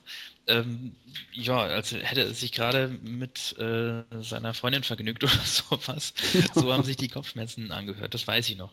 Ähm, ja, ansonsten mh, hm, recht kurz gehalten. Ähm, gut, es, es gibt das, das Thema von diesem Wettkampf. Ähm, ich denke, dass ich, ich sag mal, würde man das vielleicht äh, verfilmen, gäbe es dazu bestimmt ein paar äh, Sequenzen, aber sonst grundsätzlich ähm, ist, es, ist es eben ein, ein Thema, um das es irgendwie geht. Es muss ja um irgendwas gehen und äh, es lebt ja nicht jeder nur einfach so vor sich hin. Ja, aber was mir, was ich mir immer gefragt habe, das Thema Wettkampf ist doch, eigentlich ist es doch Panne. Ich meine, es kann ja nur einer gewinnen. Also, Thiele hat zwar gesagt, dass Heeman wahrscheinlich gewinnen wird, aber wenn er nicht gewinnt, dann hat er ja wohl andere gewinnen lassen. Also, irgendwie ist das ja dann ein bisschen am, am, am Sinn verfehlt, oder Sebastian? Ich weiß nicht. Ähm, Tila, glaube ich, hat da in dem Moment eher darauf gehofft, dass jemand kommt, so nach dem Motto, Geifer, endlich ist der da, der Mann meiner Träume. Zumindest kam es mir immer irgendwie ein bisschen so vor, dass Taylor eher darauf gehofft hat, dass er kommt, als dass das wirklich äh, äh, passieren würde. Und ich bin davon eigentlich ausgegangen, dass das ganz normale Wettkämpfe wären zu Ehren von Heeman und Heeman allenfalls als Zuschauer dann irgendwie mitgucken würde. Wobei ich das äußerst gut gelungen fand, dass Adam sich eben Gedanken darüber macht, dass ja ähm, das eigentlich ihm zu Ehren kommt und ihm das auch nicht so ganz recht ist. Aber insgesamt äh, hat für mich der Opener bei den Evil Warriors Warriors weitaus größeren Eindruck hinterlassen. Das fand ich wirklich schon äh, spannend. Es hat gewisse Parallelen zu der Eröffnung äh, von Folge 7 Doppelgänger, wo auch die Schurken erstmal zu Skeletors Labor kommen und da zu sehen, was er wieder angestellt hat. Und äh, heute als Erwachsener werde ich auch ein bisschen an meinen Sohn erinnert, wenn der so in einer bestimmten Stimmung ist, wo er dann fragt, ja Papa, was ist das denn? Ja, das und das. Aha, und warum? Ja, weil das und das. Aha, und warum? Ja, weil das und das. So kommt es mir zwischen Beastman und Trapshire ein bisschen vor. Hat dich die Unterhaltung letztendlich gestört aus, aus erwachsener Sicht? Nein, nein, überhaupt nicht. Aus erwachsener Sicht auch nicht und als Kind sowieso nicht. Ich fand das eigentlich ganz praktisch, dass diese Erklärung so, ja, Anti-Eternia, die Gegenwelt, wieso die Gegenwelt, alles hat zwei Seiten. Das war für mich als Kind schon irgendwo äh, eine sehr spannende Prämisse und als Erwachsener finde ich das auch immer ganz gut. Das heißt, dein Sohn ist Beastman und du bist Trapjaw? Ja, ich wurde von einem Panzer überfahren. ah, klasse. Nee, also ich, ich, ich muss dir da recht geben. Also ich fand die, die Eröffnungssequenz in Snake Mountain auch gelungen. Ähm, ich muss auch sagen, mich hat auch die, der Dialog zwischen, zwischen Trapjaw und Beastman nicht, nicht gestört. Ich meine, klar, man weiß natürlich, warum sie diese Unterhaltung führen, um natürlich dem, äh, dem, dem kindlichen Zuhörer zu erklären, um was es jetzt wirklich gerade geht ja, mit dieser Anti-Welt und sowas alles. Aber auch als Erwachsener muss ich sagen, ist das jetzt nicht irgendwie übertrieben ähm, deutlich erklärt irgendwo. Also gibt es ganz andere Sequenzen, nicht vielleicht in dem Hörspiel, aber in anderen Hörspielen, wo ich mal als Erwachsener doch so ein bisschen denke, ui, okay, da haben sie es aber etwas arg übertrieben äh, äh, mit, der, mit der Erklärung und dann mit der Beschreibung und sowas alles. Ich fand das da jetzt, jetzt okay, muss ich sagen. Und ich mag auch die, die, die atmosphärische Darstellung, weil man im Hintergrund ja immer irgendwelche Maschinenarbeiten hört von Skeletor und sowas. Natürlich ähm, seine ja, Naivität, die er natürlich immer wieder hat, dass er natürlich jetzt die ultimative Waffe gefunden hat und ich hol, ich hol mir jetzt die, die, die größten Monster des Weltalls auf Eternia, aber die, die gehorchen mir, das weiß ich ganz genau. Also warum sollten sie auch nicht gehorchen? Und das ist irgendwo schon natürlich unfreiwillig komisch, aber atmosphärisch hat mir die Szene gut gefallen. Wobei ich da auch finde, im Gegensatz zu anderen Folgen wird die Problematik der Handlung auch noch nicht so bewusst. In anderen Folgen hast du äh, relativ schnell, auch als Kind zum Teil schon merken können, irgendwo, ja, Skeletor äh, schlittert da in sein eigenes Verderben, wenn er eine Maschine baut, die nur Merman ausschalten kann, wenn man in der Folge vorher schon gehört hat, dass Merman mit Skeletor nicht besonders gut bestellt ist. In diesem Fall ist es so, dass man eigentlich eher darauf wartet, mitzukriegen, wie genau Skeletor die dann unter Kontrolle haben wird. Ich zum Beispiel bin automatisch von sowas wie am magischen Bann ausgegangen. Ja, ich weiß, den magischen Bann habe ich jetzt persönlich nicht gesehen. Also ich, ich kann mich jetzt nicht wirklich erinnern, wie ich das als Kind jetzt wahrgenommen habe, muss ich sagen. Aber meine Vorstellung war halt immer, dass er sich halt irgendwelche Urviecher da jetzt herholt. Ich meine, er holt sich ja öfter mal irgendwie so irgendwelche, irgendwelche Leute vom Arbeitsamt, aber das, er nimmt halt wieder an, er nimmt halt wieder an, dass natürlich alles wieder super klappt. Ich meine, das mit Merman, dein Beispiel, klar, das stimmt schon. Ne? Da, da denkt man sich im Vorfeld schon sowas. Aber ähm, auch bei den Monstern muss ich ehrlich sagen, war, war mir von vornherein klar, das kann irgendwo nicht gut gehen. Interessant fand ich in der direkten Szene danach, ähm, was Gordon gerade erklärt hat, im Palast, ähm, wo He-Man den telepathischen Ruf der Zauberin wahrnimmt. Ähm, er fängt da ja an zu stöhnen, ähm, natürlich jetzt nicht vor ja, Erregung, sondern weil er anscheinend Schmerzen äh, verspürt, Kopfschmerzen oder sowas ähnlich, hast du es, glaube ich, gerade genannt, Gordon. Ähm, das fand ich unheimlich interessant, die Darstellung. Wie habt ihr die Szene wahrgenommen? Denkt ihr, dass He-Man hier eine, ähm, nein, nein, nicht He-Man, dass Prinz Adam hier eine Rolle spielt, um ähm, ja, sich von Tida losreißen zu können? Oder empfindet er hier wirklich jetzt erstmalig Schmerzen, wenn die, äh, wenn die Zauberin mit ihm in Kontakt tritt? Sebastian, was denkst du?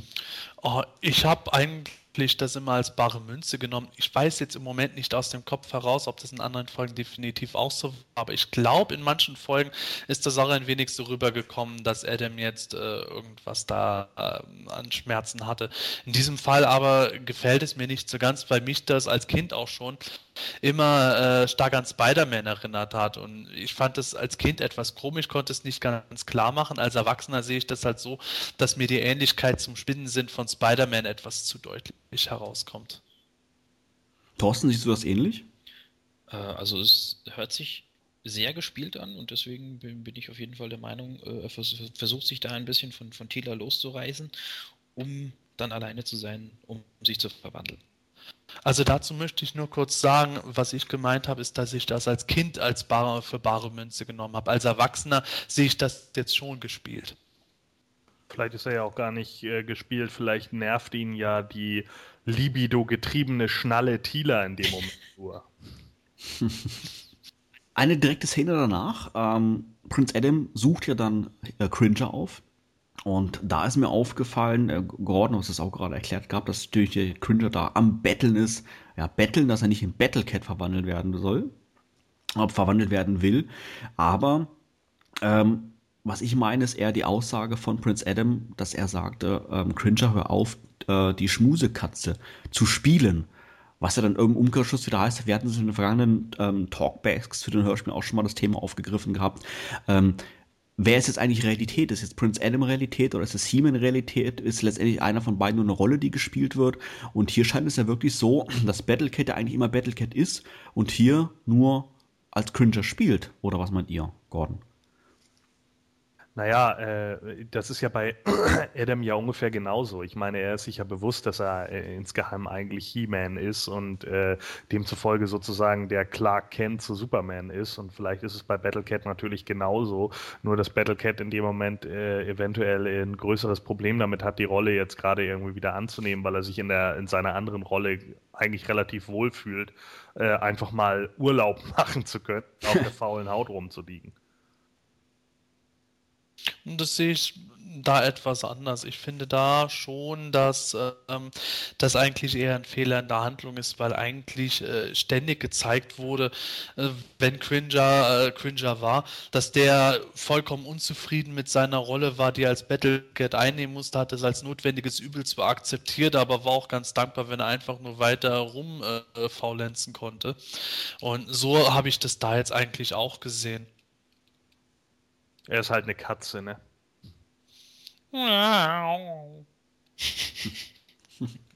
ja, Sebastian, erzähl doch mal, wie geht's denn danach weiter? Ja, noch bevor Heeman und Battlecat Castle Grayskull erreichen, äh, kommen die Schergen von Skeletor auf sie zu und greifen an, nämlich Beastman, Treeclops und Trapjaw. Und äh, Trapjaw feuert sofort mit seinem Maschinengewehr, man höre und staune auf He-Man. Triclops benutzt ein Strahlengewehr und äh, Beastman benutzt eine Bazooka. Nein, Beastman benutzt da keine Schusswaffe, aber äh, jedenfalls äh, die drei bemühen sich nach Kräften, können aber nicht verhindern, dass He-Man trotz allem nach Castle Grayskull reinkommt. Und ähm, ja, im Inneren von Castle Grayskull, da kommt die Zauberin her und berichtet, äh, was Skeletor überhaupt vorhat. Er erklärt, dass ähm, sich Eternias grausames Spiegelbild im Universum der Finsternis befindet, an der gleichen Stelle wie das Original. Also Anti-Eternia befindet sich in einem kompletten Paralleluniversum, ein Spiegeluniversum vielmehr. Und äh, die Monster von Anti-Eternia seien so grauenvoll und mächtig, dass sie Tod und Verderben über alle bringen würden. Und äh, über ein magisches Beobachtungsgerät äh, zeigt die Zauberin Heeman einen Blick auf Anti-Eternia. Da hört man auch schon sehr atmosphärische Klänge von einer richtigen Höllenwelt mit Monstergeheul und allem möglichen. Und ähm, ja, der Erzähler beschreibt in dem Fall, da, was Heeman sieht, nämlich eben diese fürchterlichen Kreaturen von nie gesehener Kraft und Größe, die sich alle auf eine flimmernde Öffnung zu bewegen. Und das ist eben das Tor nach Eternia. Und die allerschlimmste Gefahr sind aber nicht einmal diese schrecklichen Monster, sondern ein Hühne, der vollkommen schwarz ist mit einem roten Haarschopf. Und das ist kein geringerer als Anti-Human, der die böse schwarze Zauberkraft besitzt und äh, er bezieht die aus Anti-Grayskull, das äh, ein Spiegelbild der Burg ist, allerdings mit einem Engelsgesicht. Ich muss sagen, unheimlich atmosphärisch, oder Thorsten? Atmosphärisch auf jeden Fall. Ähm, ich meine, wenn man dann äh, an die spätere Geschichte denkt, ähm, okay, erhofft man sich aber ein bisschen mehr. Also man kriegt, man kriegt das zwar ein schönes Bild davon, wie schlimm dieses Anti-Eternia ist, ähm, aber es, es kommt letzten Endes zu wenig davon rüber. Aber in dem Moment ist es auf jeden Fall noch gut rübergebracht. Kannst du dich erinnern, wie du speziell diese Szene als, als Kind wahrgenommen hast? Hattest du da eventuell sogar auch Angst gehabt? Oh.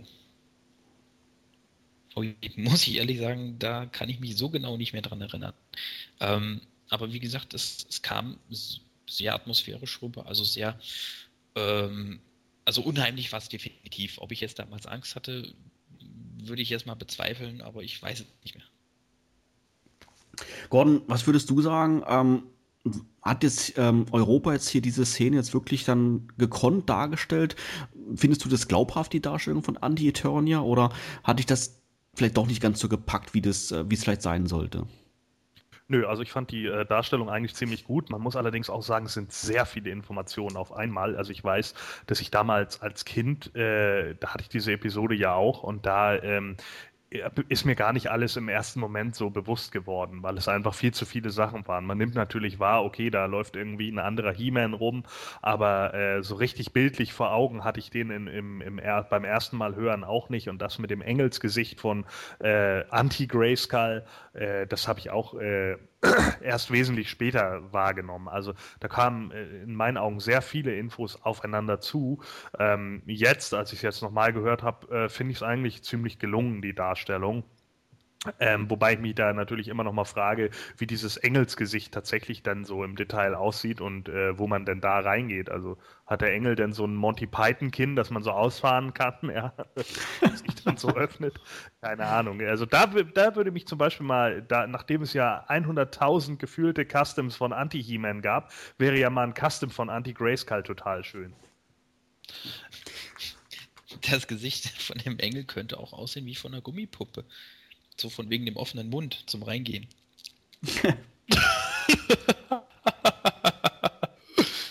Die Phallus-Symbolik ist übermächtig auf Anti-Eternia. ne? Als Kind habe ich natürlich an diese typischen pausbäckigen Babyengel gedacht, aber heutzutage sehe ich da eher so einen erwachsenen Erzengel, der ähm, ja eher eine leicht pervertierte Engelversion sein könnte. Aber insgesamt äh, habe ich das schon als Kind als beste Szene des gesamten Hörspiels empfunden, dieser Eindruck von Anti-Eternia. Natürlich die Atmosphäre durch die ganzen Geräusche und alles und wie der Erzähler das dann berichtet, ist unglaublich äh, toll gemacht, meiner Meinung nach. Und die, diese Monster, ich äh, habe da immer so an Lovecraftsche Geschöpfe gedacht, wo äh, meiner Meinung nach das Hörspielcover mit äh, dem äh, mit der Billigkopie des Schwarzen Todes irgendwo gar nicht wirklich nahe kommt. Und ähm, ich muss da auch sagen, äh, der Thorsten hat da ganz recht, dass ähm, am sp später das Hörspiel nicht so ganz diese Monster wiedergibt, die man eigentlich äh, da erwartet. Aber trotzdem, diese Szene trägt eigentlich die Atmosphäre das gesamte übrige Hörspiel dann mit. Also egal was später passiert, man hat immer diesen Eindruck vor Augen, Anti-Eternia ist wirklich die Hölle schlechthin.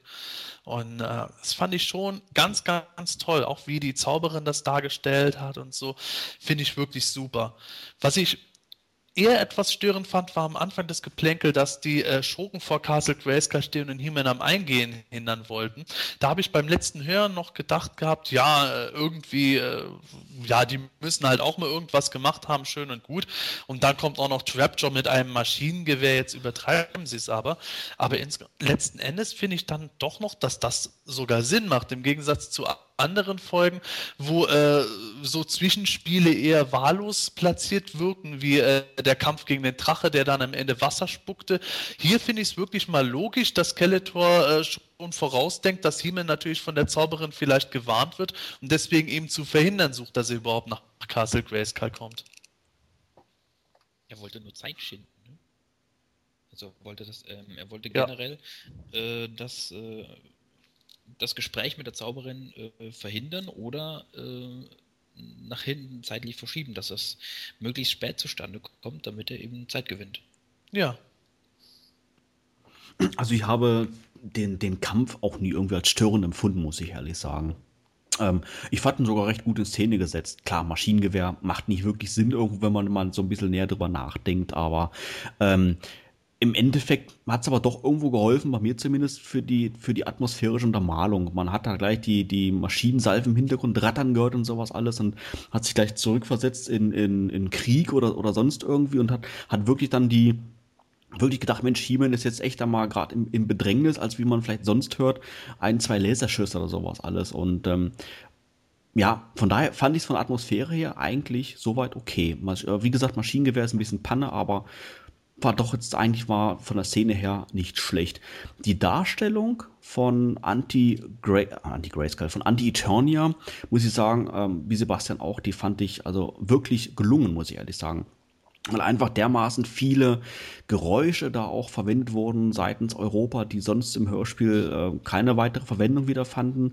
Und es waren nicht diese, diese typischen Geräusche, die man sonst immer wieder mal hört, wie jetzt beispielsweise das Geräusch eines Drachen oder sowas, was ja später zwar auch wieder dort doch nochmal in Anti-Turnier vorkommt, aber hier jetzt nicht irgendwie ähm, eingesetzt wurde. Und von daher fand ich das ziemlich gut, muss ich ehrlich sagen. Und ich kann mich auch erinnern als Kind, dass ich das auch wirklich als unheimlich empfunden habe. Einfach diese, ja, diese, diese monströsen Geräusche im Hintergrund und sowas alles. Und man hatte wirklich, ja, wie er gerade schon gesagt hat, wirklich einen Eindruck gehabt, das ist echt, echt die Hölle, die sich da, die sich da auftut. Und auch die, die Beschreibung, dass, dass die, dass die Monster jetzt sich schon auf so ein Tor zubewegen, hat irgendwie dann auch schon wieder so eine Art, ja, Panik ausgelöst. Oh Gott, oh Gott, oh Gott, Skeletor, sein Plan scheint ja irgendwie doch zu funktionieren. Mal sehen, was He-Man jetzt, jetzt als nächstes macht.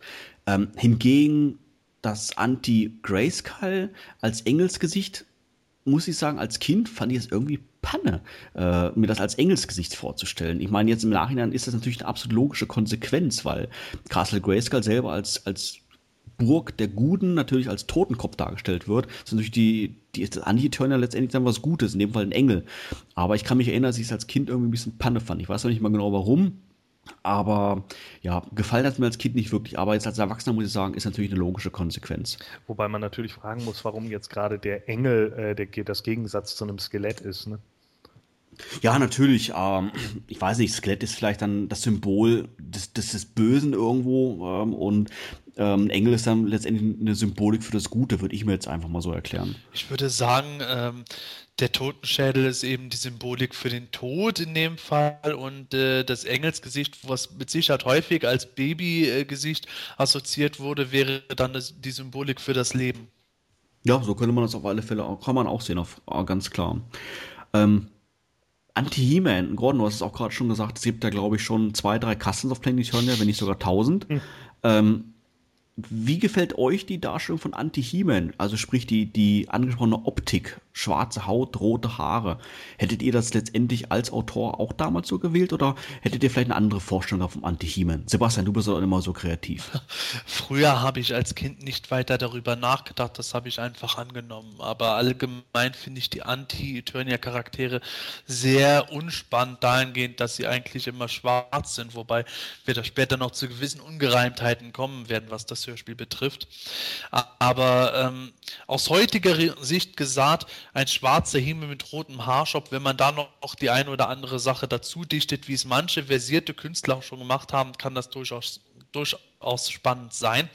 Ähm, H.G. Francis hätte natürlich auch da die Chance nutzen können, Faker äh, zu etablieren, nachdem Faker selber zwar ein Doppelgänger da war, aber eben im Gegensatz zur Figur wirklich ein reiner He-Man-Doppelgänger war, hätte man jetzt eben gerade als Anti-He-Man diese blaue Haut nutzen können, zumal der rote Haarschopf meiner Meinung nach auch schon ein bisschen auf äh, Faker hätte hindeuten können. Thorsten, was sagst du als, als Customizer, als Künstler?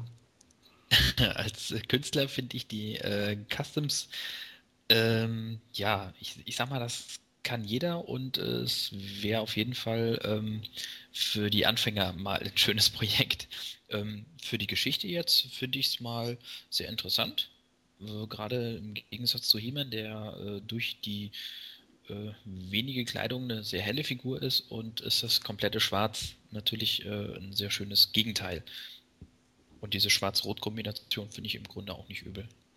Ja, dadurch, dass äh, Skeletor seine drei Kämpfe auf Hemengats hatte, war dies natürlich klar, dass der Herr des Bösen sich nur etwas mehr Zeit verschaffen wollte. Also es war äh, anscheinend noch nicht zu spät, dem Vorhaben Einhalt zu gebieten. Also so dachte Hemen zumindest. Vor der Burg jedoch kam es dann zu einer Konfrontation mit einem Geschöpf Skeletors. Ähm, zwar zunächst zogen düstere Wolken auf, dann vernahmen die, die Helden da ein, ein, ein heftiges Beben und Poltern und schließlich erblickten sie den Verursacher und zwar war das ein, ja, ein riesengroßer Büffel, dessen Augen Feuer sprühten.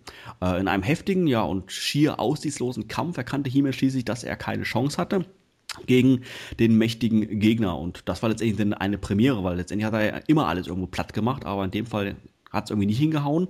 Und äh, ihm eilte dann relativ schnell Ramman zur Hilfe. Und der hat dann das Untier mit einigen gewaltigen Rammstößen dann quasi in die Ferne geschlagen. Ja, interessant, muss ich ehrlich sagen. Ähm, allerdings fand ich es an dieser Szene doch auch ein bisschen verwirrend, weil innerhalb von Castle Grayskull gesagt wurde, dass Skeletor irgendwie das Tor nach Anti-Eternia noch nicht geöffnet hat. Demzufolge müsste der, der, der riesige Büffel eigentlich auch nicht von Anti-Eternia kommen, sondern ja, ein normales Haustier sein von Skeletor, was er eben mal kurz freigelassen hat. Aber für mich als Kind kam es immer so rüber, dass der Büffel trotzdem von Anti-Eternia kam. Wie, wie seid ihr mit der Szene umgegangen, Thorsten? Also, ähm, von der, von der Story her wäre ich auch davon ausgegangen, dass der Büffel von Anti-Eternia kommt. Aber er war ja scheinbar nicht schwarz. Zumindest wurde das ja. äh, nicht gesagt.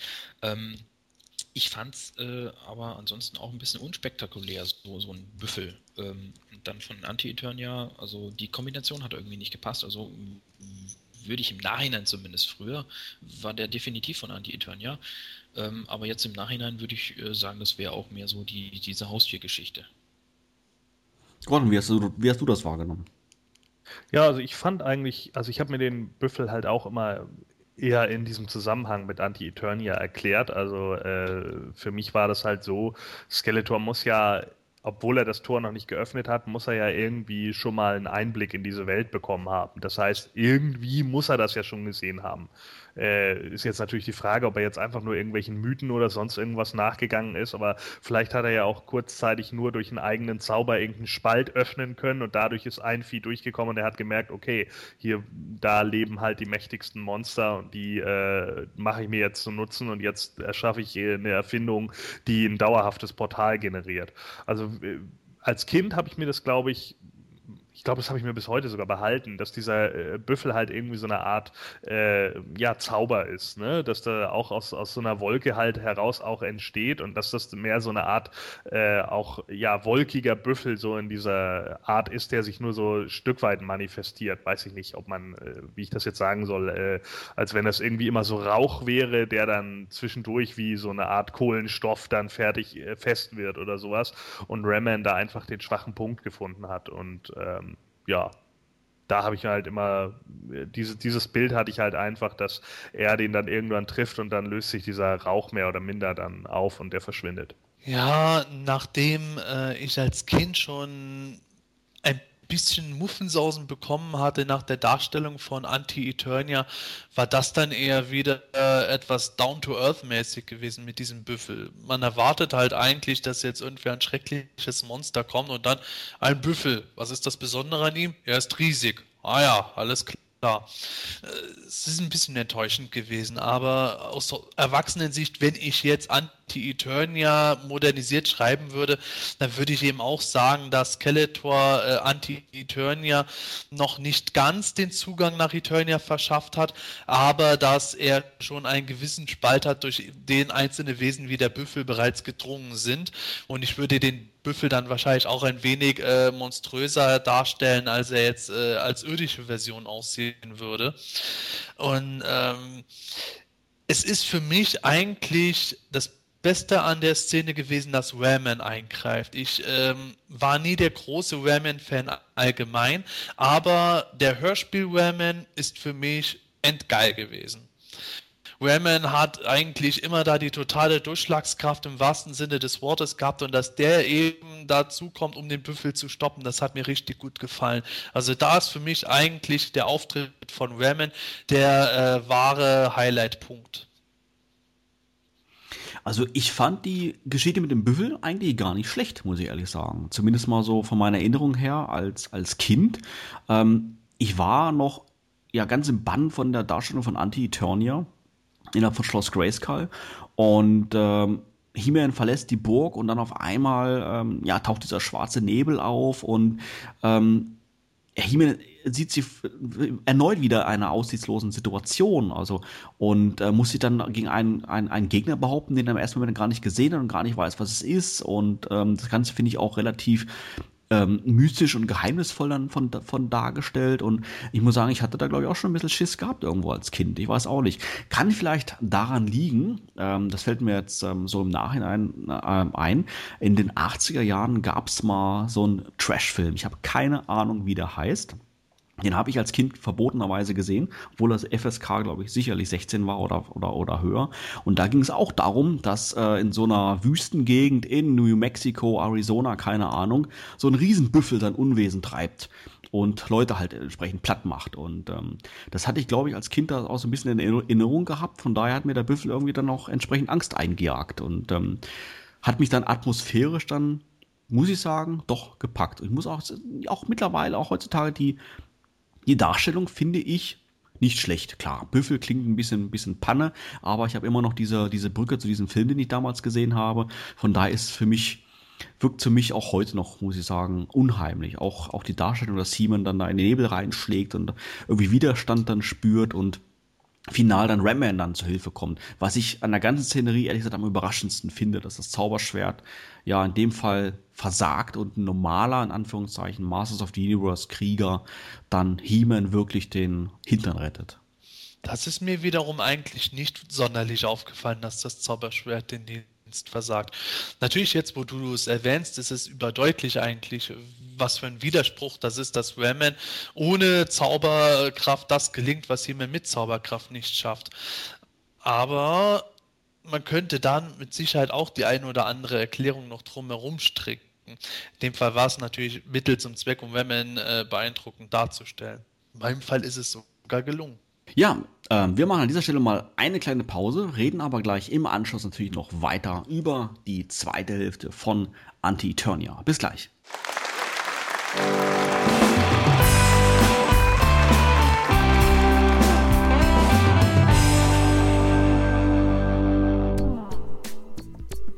Heute startet Planet Eternia einen Aufruf an euch, die Fans, bezüglich unseres Planet Eternia Lexikons. Das Lexikon war bisher immer frei editierbar und für unsere Gemeinschaftszwecke gestaltbar. Das wird natürlich auch in Zukunft so bleiben.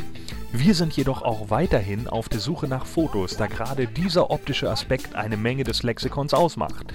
Deshalb hier ein Aufruf an euch als Fans. Wenn ihr eine Digitalkamera besitzt und Fotos von den Sachen aus eurer Sammlung machen könnt, die vielleicht in unserem Lexikon noch fehlen, seien es Figuren, Zubehör, Verpackungen oder von ähnlichem, egal zu welcher Actionfigurenserie in unserer Liste, dann schickt uns diese zu. Wir werden sie dann im Lexikon einfügen. Dank einer neuen Funktion im Lexikon ist es jetzt auch möglich, den Spender des Bildes direkt anzugeben und per Link auf sein Profil und seine Sammlung zu verweisen.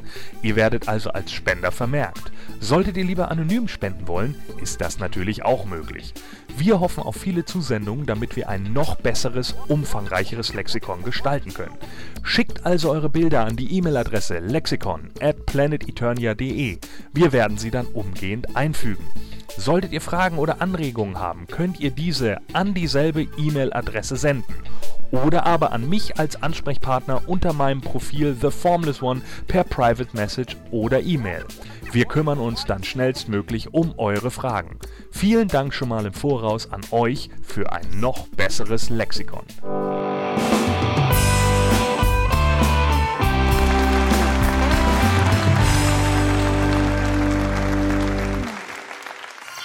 Die Themenlounge.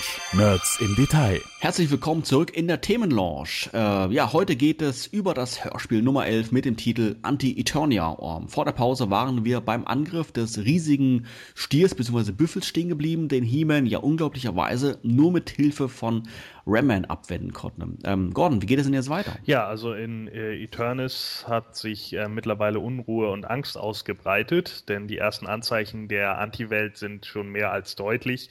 Äh, es sind noch nie solche schwarzen Wolken am Himmel aufgezogen und äh, das gesamte Licht wurde langsam verschluckt und es bildeten sich halt sehr viele Gesichter und Fratzen äh, am Himmel. Ähm, dazu Blitz und Donner äh, über der Stadt und natürlich äh, bricht irgendwann dann Panik unter, den, äh, unter der Bevölkerung aus, weil äh, ja, die Leute natürlich überhaupt nicht einschätzen konnten, was jetzt gerade über sie ähm, herüberbricht, äh, als dann plötzlich auch der schwarze Nebel die Bevölkerung angreift. Im Übrigen glaube ich, äh, dass dass das Cover äh, des Hörspiels sich auch mehr auf diesen äh, Nebel äh, bezieht, als auf die ganzen Monster, die man da sieht. Und die Masters kämpfen tapfer, äh, auch die Leibgarde des Königs äh, tritt dann in die Schlacht und äh, zusammen gelingt es ihnen dann tatsächlich, den Angriff vorerst abzuwehren.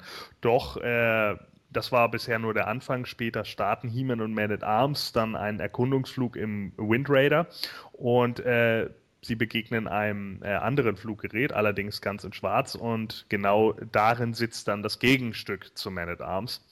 Und in einem äh, Gefecht äh, fangen beide Maschinen Feuer und äh, beide Maschinen müssen notlanden.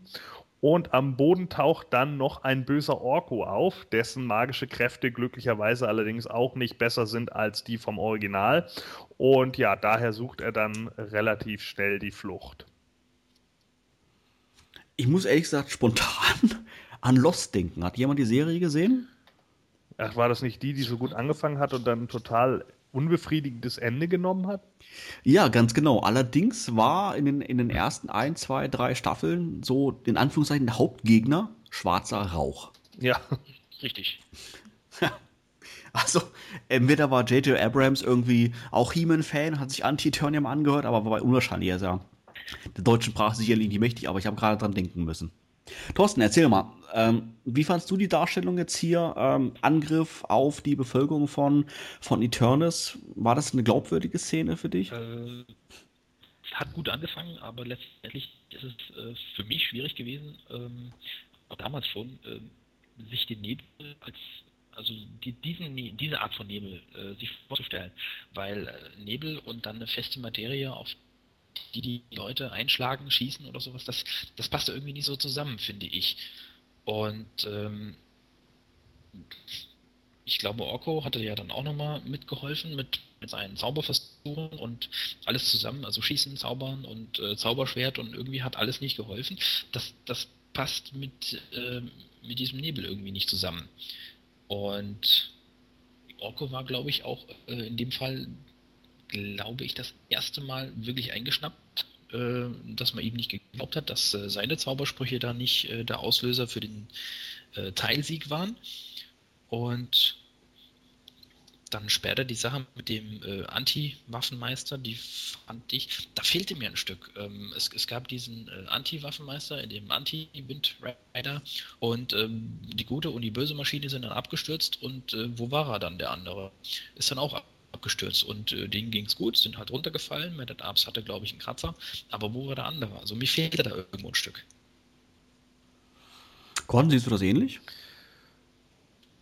Äh, ja, also Natürlich muss man jetzt wieder berechnen, dass, dass da natürlich ein bisschen Zeit drauf geht. Ne? Und äh, ein Stück weit ist es natürlich auch so ein klein wenig ideenlos, jetzt wieder zu sagen, okay, wir haben jetzt auch einen Man at Arms, der im Endeffekt eigentlich nur die schwarze Kopie, also dass das Negativ sozusagen vom normalen Man at Arms wäre. Da wären vielleicht auch ein paar andere Farben oder sowas irgendwie interessanter gewesen.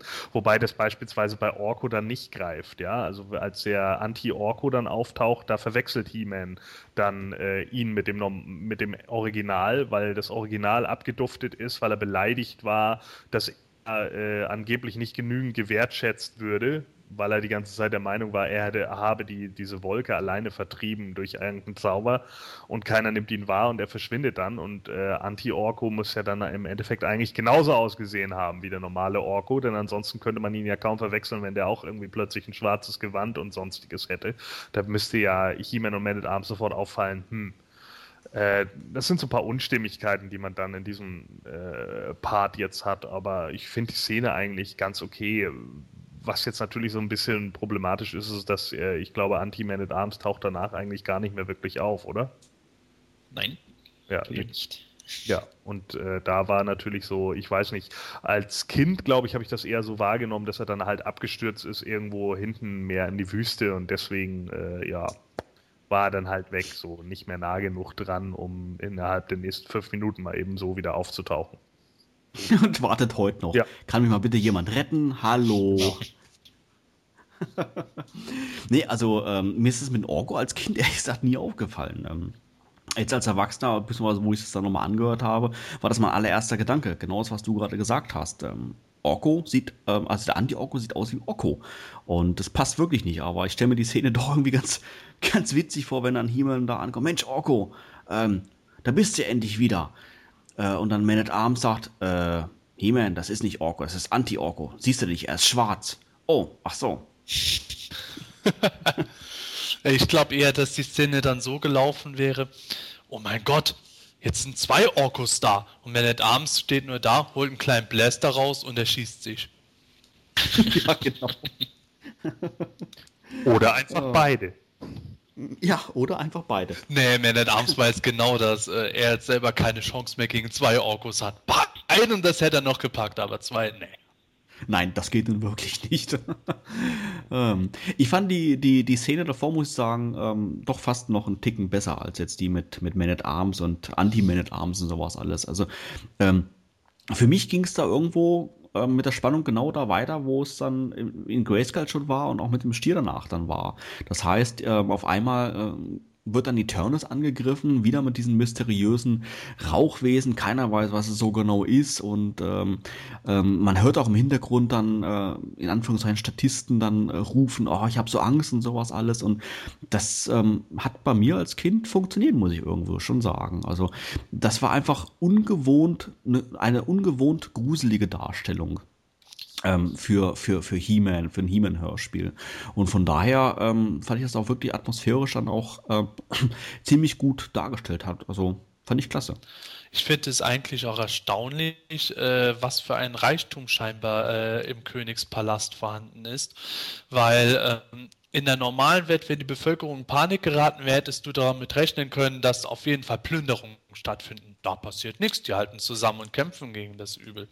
Ist jetzt natürlich nicht ganz ernst gemeint, aber ich fand es wirklich schon sehr schön, dass da gefühlt im Grunde alle gemeinsam gekämpft haben. Natürlich nicht die Zivilbevölkerung, aber halt zumindest alle Palastwachen waren wieder mit dabei, die zusammen mit den Masters da versucht haben, diese böse Wolke, und da gebe ich Gordon auch recht, das ist das was für mich dieses schwarze Skelett, dieser pseudoschwarze Tour darstellt auf dem Cover, dass sie gegen das kämpfen. Und ähm, da hast du auch recht, Manuel, das hat wirklich so schon so diese unheimliche Atmosphäre eingefangen, die halt äh, in Castle Grayskull begonnen hat.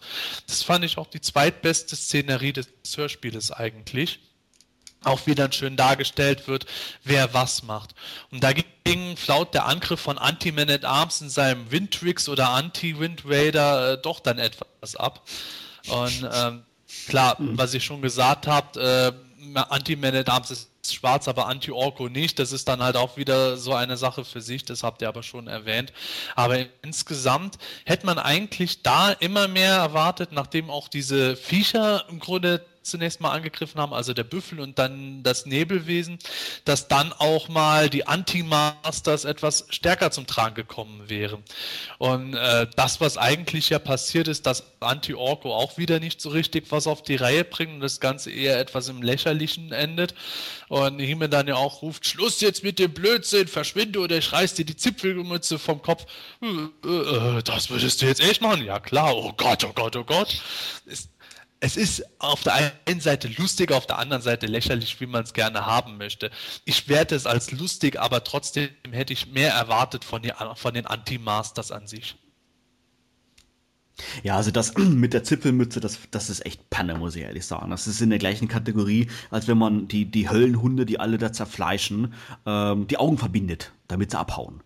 Ja, das ist, ähm, finde ich genauso ein bisschen, bisschen daneben, ehrlich gesagt. Da hätte man sich wirklich noch ein bisschen was anderes ausdicken sollen, zumal ja der Anti-Orko ähm, eigentlich richtig gut dargestellt war. Auch von der Sprecherleistung her fand ich, fand ich überzeugend, muss ich ehrlich sagen. Man hat gemerkt, dass er, dass er nicht ganz so quiekig spricht wie jetzt äh, als, als Normal-Orko und auch sein, seinen Zauberspruch fand ich ähm, auch ja, beängstigend packen, muss ich ehrlich sagen, mit, äh, ich weiß nicht mehr genau ein Wortlaut, aber dass sich halt der Schlund der Hölle öffnen soll und sowas alles, ne? Und ähm, man hört dann auch im Hintergrund dann irgendwelche Auswirkungen und Man at Arms sagt dann auch, Mensch, ihr hättet uns beinahe getötet und sowas alles. Also der scheint ja schon wirklich ja, faustig in den Ohren zu haben. Und dann kommt die Zipfelmütze und er haut ab. Ich habe mir das aber auch so schön dann gedacht, wo er dann sagt, äh, es öffne sich der Schlund der Hölle. In dem Moment siehst du Anti-Man in Arms mit dem Wind runterkrachen, das ist die Explosion, die du dann im Hintergrund hörst.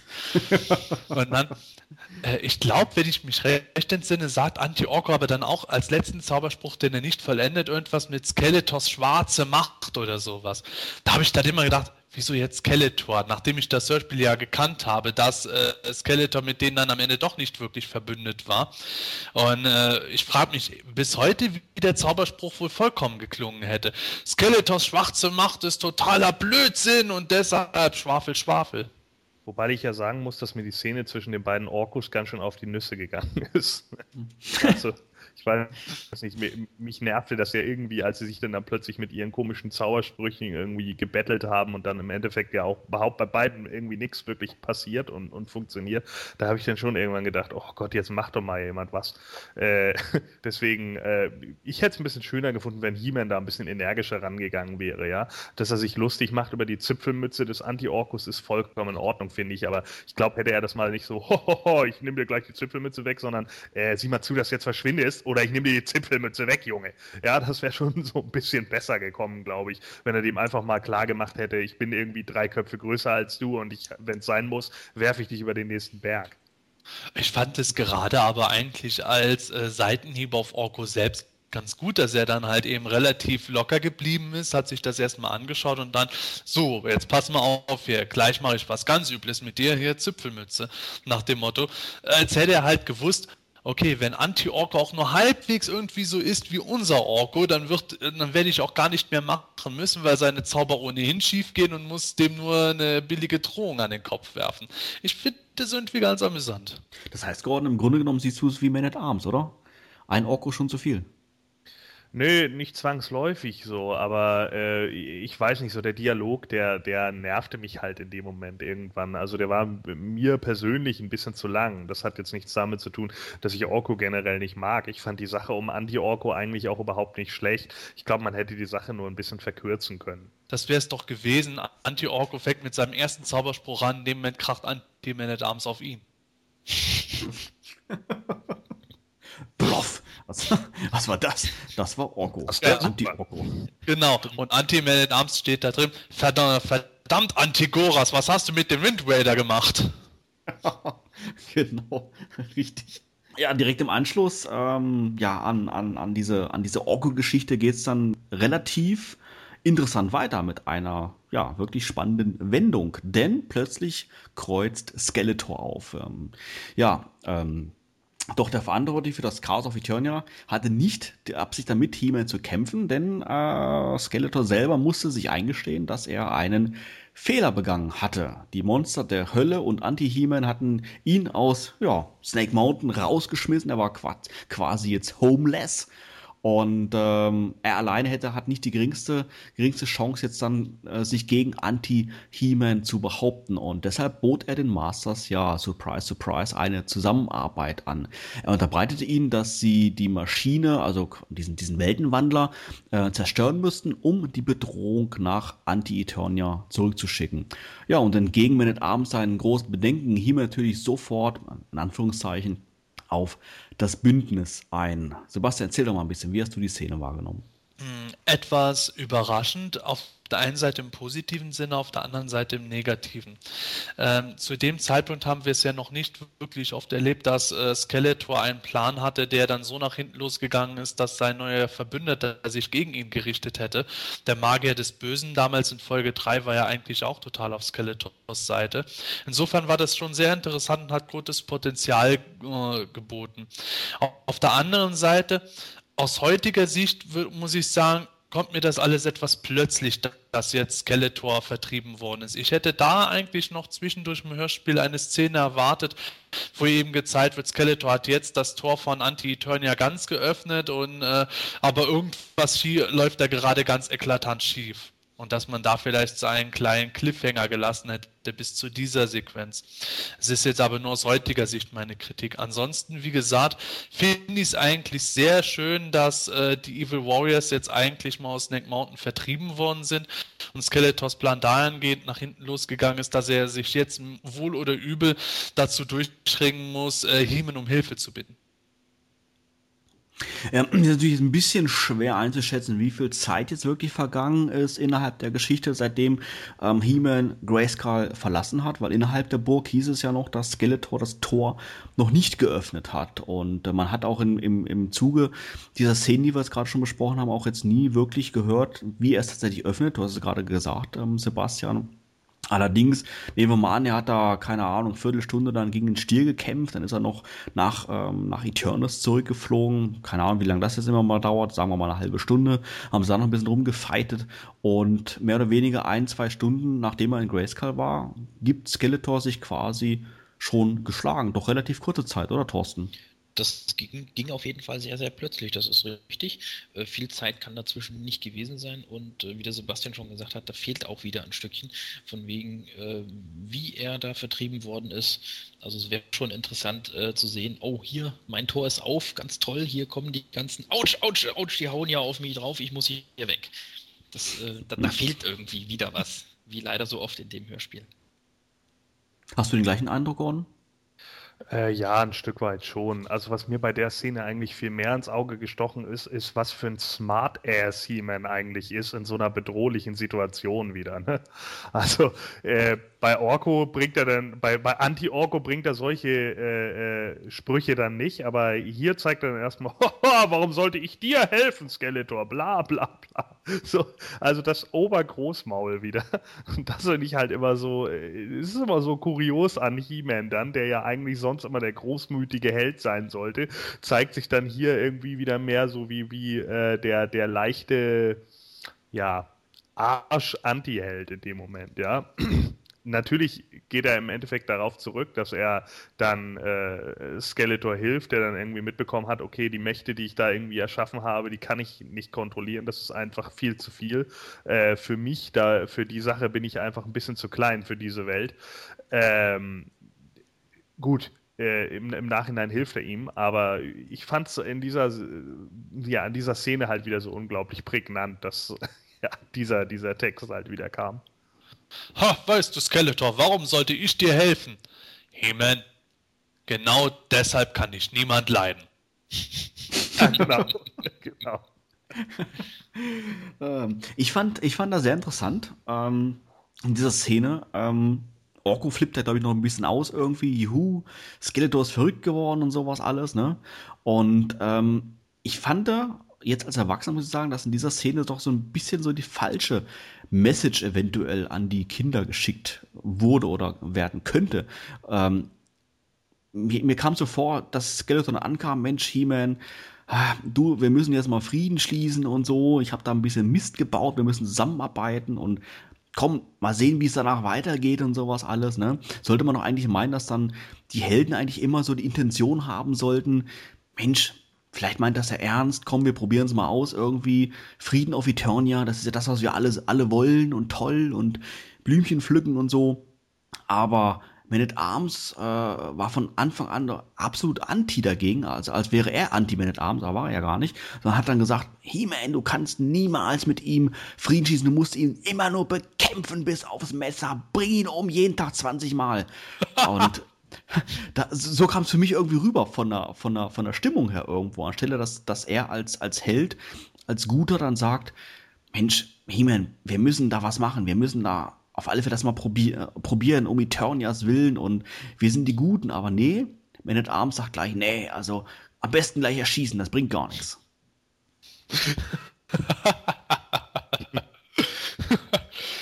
Bitte, He-Man, hilf mir. Nein. ja, genau. Ich habe mir da ja immer eher so diese Szene vorgestellt, wie, wie Skeletor dann mit seinem Mann da steht. Ne? Und dann steht ja so Beastman und Trapjaw und Merman so im Hintergrund und meinetwegen Clawful. Ja, und dann, ja, He-Man, du musst mir jetzt echt mal helfen. Warum sollte ich dir helfen? Und dann äh, siehst du so, wie, wie, wie alle im Hintergrund so facepalmen. Oh, das selbstgefällige Arschloch. Geil. Also, oh, das ist doch jetzt echt nicht, so dass einer von hinten noch reinruft, das ist doch jetzt echt nicht dein Ernst, ja. das wäre grandios. Eigentlich hätte Skeletor dann sagen müssen, als Siemens so sagt, warum sollte ich dir helfen? Na gut, dann nicht. Dann frage ich halt deinen Vetter Goras, den mächtigsten Mann von Eternia. Ah, genau, das wäre auch noch was. Komm halt irgendwie immer auf Goras, tut mir leid. Ja, nachdem Heeman selbstlos und großzügig seine Hilfe angeboten hat, schleichen die Helden nach äh, Snake Mountain, beziehungsweise Heeman und Skeletor tun das. Und ähm, dort äh, stoßen sie auf Anti-Heeman, der Heeman sofort zum Kampf herausfordert. Heeman geht natürlich darauf ein, weil eine ordentliche Prügelei darf man sich nicht entgehen lassen. Äh, in Wahrheit sorgt er natürlich eben für Ablenkung, damit Skeletor gemeinsam mit Man at Arms jetzt in Snake Mountain eintreten kann, um dort den Weltenwandler endlich abzuschalten. Und ähm, sowohl Heeman als auch Anti-Heeman sprechen während ihres Kampfes ihre Zauberformeln, wobei Anti-Heeman eben bei der Macht von Hölle Grayskull ruft. Und äh, gerade als äh, der Kampf den Höhepunkt erreicht, da gibt es plötzlich eine Explosion und Anti-Heman ist verschwunden, genauso wie Anti-Orko. Die äh, Monster von Anti-Eternia sind verschwunden, alles ist wieder Friede, Freude, Eierkuchen und Skeletor und Man at Arms haben also tatsächlich geschafft, die Maschine abzuschalten und die Gefahr ist damit in letzter Sekunde gebannt worden. Ja, Thorsten, das Finale der Finale, oder? Tja, ruckzuck war es vorbei. Also das, ähm, auch da hat mir ein bisschen was gefehlt. Erstens, äh, einmal die, ja, die kurze Geschichte, wie, Skeletor dann oder äh, mit Man at Arms dann äh, nach Snake Mountain geht und äh, was denen vielleicht noch alles passiert. Ich meine, diese, äh, dieser Weltenwandler, der wird wahrscheinlich auch nicht unbeobachtet irgendwo rumstehen, sondern da, ich meine, äh, Anti äh, Eternia hatte ja, was weiß ich, wie viele Monster, da werden sie wohl den, das ein oder andere äh, als Wache postiert haben können oder so. Also das es sah alles zu, zu einfach aus. Die, der, der Kampf mit, mit Anti-He-Man und He-Man, der ging so schnell vorbei. Das hätte, hätte sich alles ein bisschen ziehen können und es hätte spannender werden können und ähm, hat auch in, in dem von dem Kampf nicht, also es erschien nicht anstrengend gewesen zu sein. Also bei dem Hörspiel hört man, hört man keine, keine Art von Anstrengung. Äh, ja, ich kämpfe jetzt hier und oh, er ist so mächtig und äh, nee, ich bin ja genauso mächtig und aber so dieses, äh, ja, diese, diese Kampfgeräusche, da, also es schien nicht besonders schwer gewesen zu sein. Und äh, ist auf einmal was vorbei. Das, das ging mir einfach zu schnell, das war dann irgendwo doch zu einfach.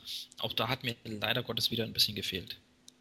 Ja, so schnell wie der Kampf vorbei war, hätte Heeman auch äh, erst gar nicht kämpfen müssen, sondern er hätte einfach nur vor Anti-Heeman kurz im Kreis weglaufen müssen und schon wäre das Thema erledigt gewesen. Oder so. Ja, ich stimme dir da vollkommen zu. Dieser Kampf war einfach viel zu kurz und vor allem sehr ereignislos. Was bringt es, wenn die ihre Zaubersprüche aufsagen? Das kam dann eher so, bei der Macht von Grey, pff, alles weg. Ja, da hätte ich mir die Mühe ja gar nicht machen müssen.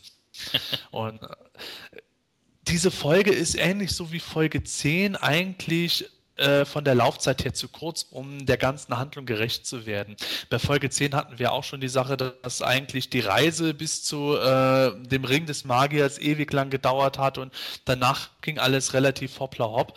Und hier ist es bei Anti-Turn ja für mich auch spätestens ab dem Punkt so, dass ich sage, das hätte ruhig ein Zweiteiler sein können, wo man dann auch noch gezeigt hätte, wie in Snake Mountain eben Skeletor zusammen mit man at Arms da sich auf den Weg zur Maschine macht und Skeletor sagt dann auch, du Man at Arms, eigentlich, eigentlich ist die Maschine unzerstörbar und Man at Arms sagt nur, ach, ich muss die nur kurz anfassen und schon fällt sie auseinander oder was weiß ich, was dann halt geschehen wäre. Da hätte man noch so viel draus machen können. Der Kampf gegen Anti-Heman genauso. Es ist einfach, als wäre mal wieder am Ende zu wenig Zeit übrig gewesen. Jetzt muss alles zack, zack gehen. Ähm, Thorsten, du hast erwähnt gehabt, dass du, ähm, dass, dass die Maschine ja normalerweise sicherlich bewacht gewesen wäre, dieser, dieser Weltenwandler innerhalb von Snake Mountain und sowas alles. Ähm, ich habe da ein bisschen schmunzeln müssen, wo du das gerade gesagt hast, weil mir kam da so eine, ähm, ich habe da an ein Sprichwort denken müssen, wo es immer heißt, ähm, Gleiches zieht Gleiches an. Und äh, Skeletor hätte die Maschine auch nicht bewacht. Verstehst du? Der hätte gleich gesagt, oh, die läuft, da passiert nichts, da braucht man niemanden hinstellen, der die bewacht und sowas alles. Ne? Und von daher denke ich, dass die, die Anti-Fuzis das dann vielleicht genauso gesehen haben irgendwie. Das Ding läuft und uh, never run, uh, never touch a running system. Lassen wir sie mal einfach mal so ein bisschen laufen, das geht schon. Beastman, passt du mir bitte auf die Maschine auf. Und Beastman, ja klar, in der Zeit probiere ich mal die neuen Honigbomben aus. Vielleicht hat er ja deswegen auch gesagt, bei der Macht von helle Grayskull, weil die alle nicht so helle sind. Sensationell. Auf die Idee bin ich noch gar nicht gekommen. Gut, aber klar, ihr habt recht. Ähm, der Kampf war für mich jetzt auch ein bisschen, ein bisschen zu kurz, ein bisschen Panne irgendwie. Hat mich jetzt persönlich an, ähm, ich glaube Folge 3 war es, Sturm of Castle Grayskull erinnert wo He-Man äh, zum Schluss dann ähm, in diese in diese Höhlen, diese Katakomben da rein ist und dann mit dem Magier gekämpft hat und dessen Schwert zerstören musste. Und es war nur noch eine Minute bis zum verflixten Sonnenuntergang. Was macht der Magier? Ach, er kämpft halt, anstelle mal zu warten irgendwo. Und das, äh, an die Szene habe ich denken müssen jetzt bei dem Kampf. Ähm, ähm, so kurz wie der war, äh, hätte Himmel sich noch nie mal hätte blicken lassen brauchen. Ähm, Man at Arms und Skeletor wären geschwind rein, Ausknopf, Stecker gezogen und das Thema wäre erledigt gewesen.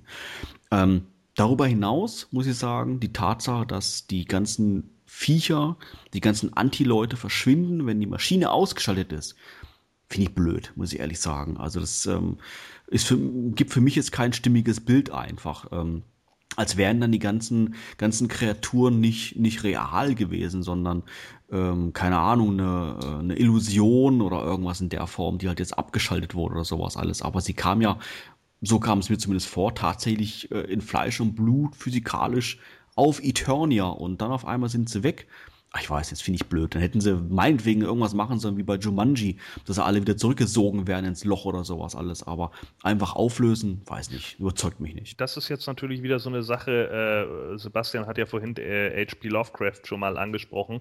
Und da gibt es ja diese ähm, Geschichte From Beyond. Und äh, genau so eine Geschichte könnte das natürlich da auch sein. Da geht es ja um diesen, äh, den üblichen verrückten Wissenschaftler Dr. Pretorius, der in irgendeiner Nebendimension äh, ganz besonders stimulierende Erlebnisse gehabt hat und mit seiner Maschine halt versucht, diese Dimension in die andere zu holen. Da ist es im Endeffekt halt auch so, sobald diese Maschine abgeschaltet ist, verschwindet diese Dimension sofort und alles ist halt weg. Davor ist aber alles trotz alledem plastisch da. Und äh, das habe ich mir bei ja, bei Anti-Eternia, glaube ich, immer genauso vorgestellt. Also das heißt, sobald diese, ja, sobald diese Maschine halt weg ist, ist halt diese Dimension auch automatisch äh, in, in dem Moment, ja, aus, außer Reichweite.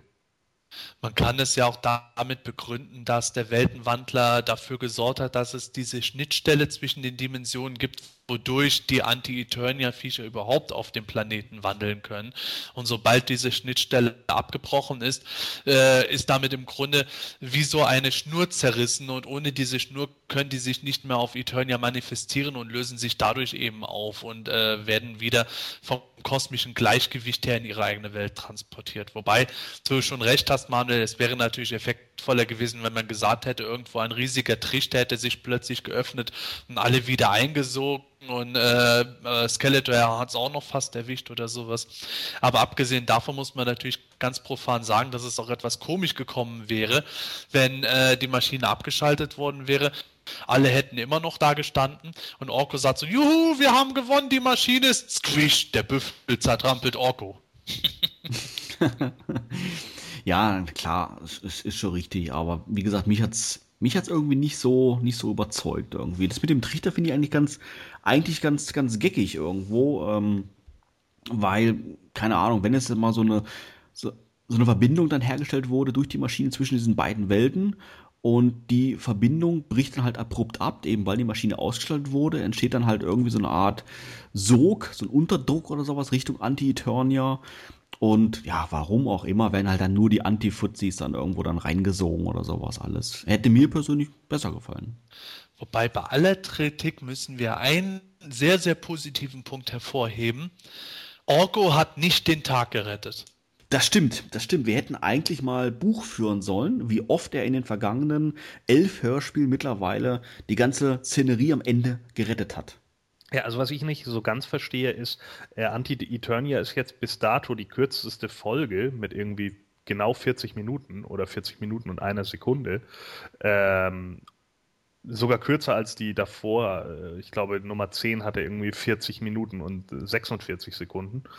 Ähm, Und in 40 Sekunden wäre ja noch viel machbar gewesen. Ne? Also da hätte man noch viel mehr einsprechen können. Deswegen verstehe ich eigentlich auch nicht, äh, wenn ihr jetzt schon die Kritik äußert, dass dieser Endkampf halt so kurz ist, äh, wir andere Episoden aber haben, die teilweise bis 46 Minuten hochgehen, warum man den nicht eigentlich hätte ein bisschen, doch ein bisschen strecken können. Also das, das so zwei Minuten wäre noch bestimmt noch drinne gewesen. Ne?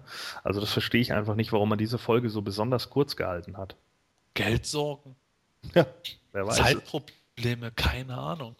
Ich kann mir auch manchmal vorstellen, ich kenne mich mit dem Ganzen ja nicht aus, aber ich könnte mir rein theoretisch vorstellen, dass nicht nur von H.G. Francis aus dem Drehbuch Szenen äh, geschnitten wurden, sondern sie vielleicht auch bei der Hörspielproduktion dann das und das Rohmaterial hatten und haben sich dann aus welchen Gründen auch immer qualitativ oder storymäßig dann noch entschieden, das eine oder andere noch vor der finalen Version wieder rauszuschmeißen, weil sie gedacht haben, das Ganze wird dadurch missiger. Ja, das will ich nicht ausschließen, aber ähm, ja, trotz alledem, also ich weiß nicht, ich finde irgendwie, da äh, stimme ich schon irgendwo ein Stück weit zu. Es ist irgendwie relativ schnell zu Ende und es lässt halt irgendwie auch so eine Art Cliffhanger übrig, ne? Wann kommt Anti-Eternia wieder. Man, man war, erwartet das irgendwie. Ich habe das, glaube ich, auch als Kind schon irgendwie erwartet. Boah, das war's noch nicht. Ne? Da kommt bestimmt irgendwann Anti-Eternia 2, Judgment Day. Oder. äh, keine Ahnung. Das, das habe ich halt irgendwie immer erwartet und es kam halt dann nie. Also man hat das nie wieder aufgegriffen und das fand ich schon als Kind irgendwie schade, weil mir die Welt eigentlich doch ziemlich gut gefallen hat.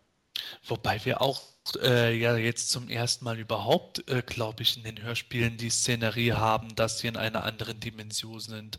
Okay, in Hörspiel Nummer zwei sind sie in der Vergangenheit von Eternia gewesen, aber dieses Mal treffen wir wirklich auf eine ganz andere Dimension, was ja in späteren Episoden noch sehr viel häufiger vorkommt.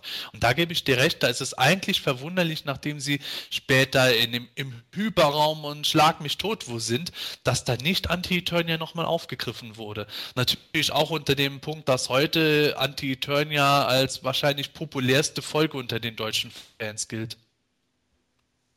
Du, das wäre es ja echt tatsächlich gewesen. Äh, in Folge, welche war es? 35, 36? Das Reich der Schrecklichen? 34.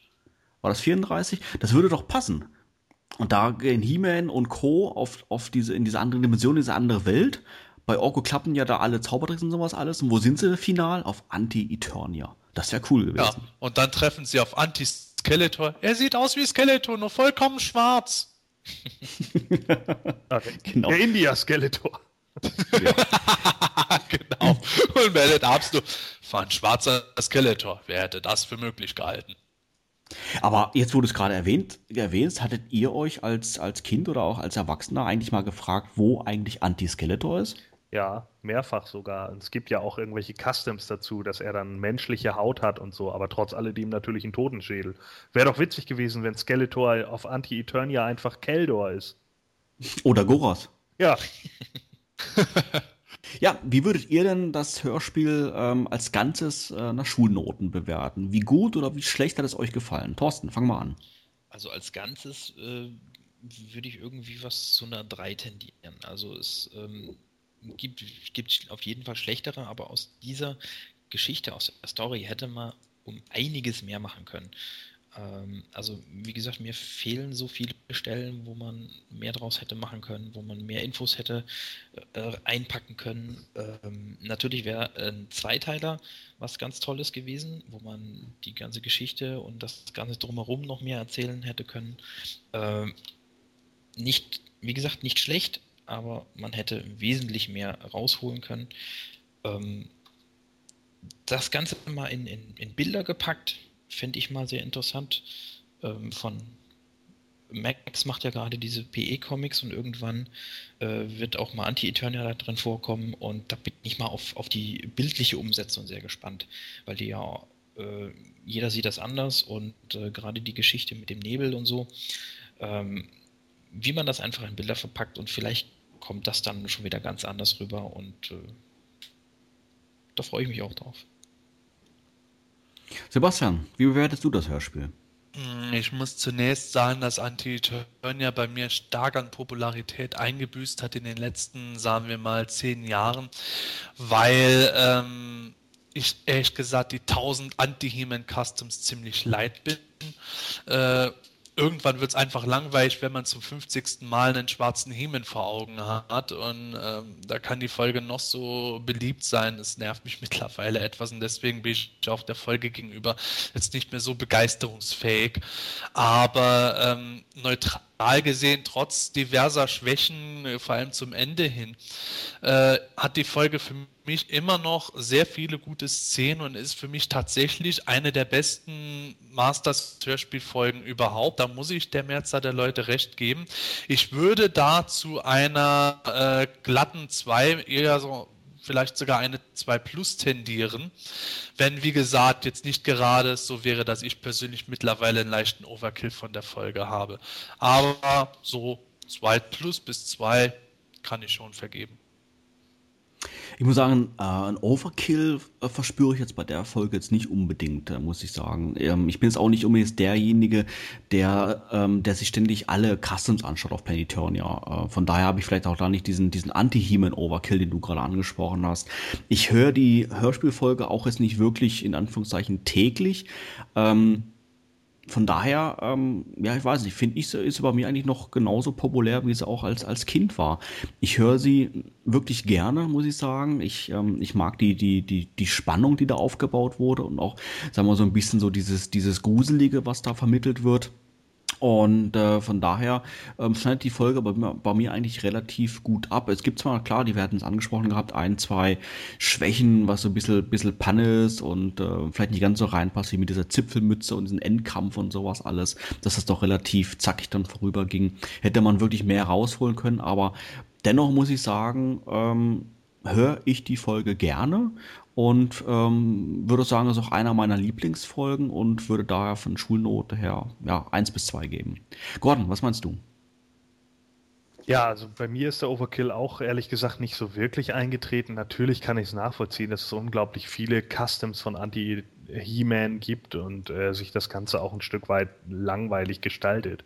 Also ich würde jetzt auch schon wieder den Aufschrei äh, durch die Sammlerwelt hören, wenn es irgendwie heißt, nächstes Jahr ja die, das, die nächste Quartalfigur ist Anti-He-Man und dann alle, oh, noch eine He-Man-Variante. also das könnte ich mir natürlich durchaus vorstellen. Ähm, aber man muss einfach sagen, Anti-Eternia hat einfach eine so dermaßen große Popularität, dass sie einfach äh, zu den besten Folgen zählen muss. Ja, selbst in, in den USA ist Anti-He-Man mittlerweile ein Begriff und das zeichnet die Folge einfach schon per se aus. Das ist halt einfach ein unglaublich großes Feld, was man daraus machen kann. Die Idee dazu ist halt auch unglaublich gut. Sehr viele Szenen sind so unglaublich atmosphärisch gesetzt und auch wenn da natürlich so, so Stinker-Szenen dabei sind, bei denen man sich teilweise denkt, denkt, ah, das muss jetzt nicht sein oder da und da hätte man mehr draus machen können. Äh, wie eben eine Fortsetzung oder eine Doppelfolge wäre natürlich alles wesentlich schöner gewesen. Aber äh, für sein Standing in der gesamten Serie, äh, die kurioserweise jeder benennen kann, ja, also wirklich unendlich viele Leute, die ich auch immer wieder äh, heute noch spreche, die gar nicht mehr so viel mit Masters oder so zu tun hatten, aber damals die Hörspiele gehört haben, da sagt so gut wie jeder, ja, Anti-Eternia, ja, das, das ist einfach so, ein, äh, so eine Folge, die bei allen Leuten so hängen geblieben ist und dafür muss es einfach eine Eins geben.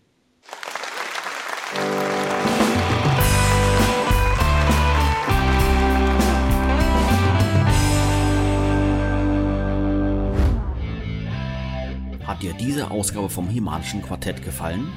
Dann unterstütze jetzt unseren Podcast mit deiner Bewertung und deinem Kommentar. Nachdem du in iTunes das Himanische Quartett aufgerufen hast, kannst du uns über die angedruckte Sternchenleiste deine Bewertung zukommen lassen und den Podcast direkt im Anschluss auch kommentieren. Jedes positive Feedback hilft dem Quartett, seine Position in iTunes zu verbessern, um noch mehr Fans und interessierte Zuhörer zu erreichen. Vielen Dank für deine Unterstützung. You have the power.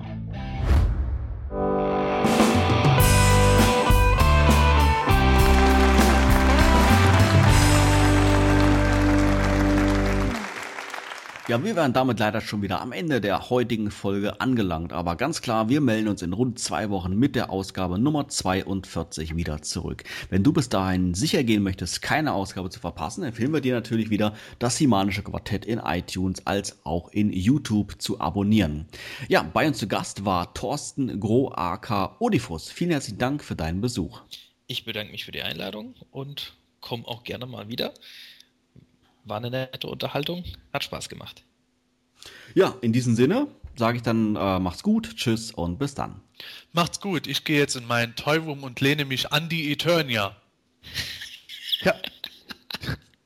Oh Gott. Ja, jetzt ist er baff, der Tschüss, Gordon. bis dann. Und äh, sind Antikörper auf Anti-Eternia eigentlich nur Körper? Sowas bestellt.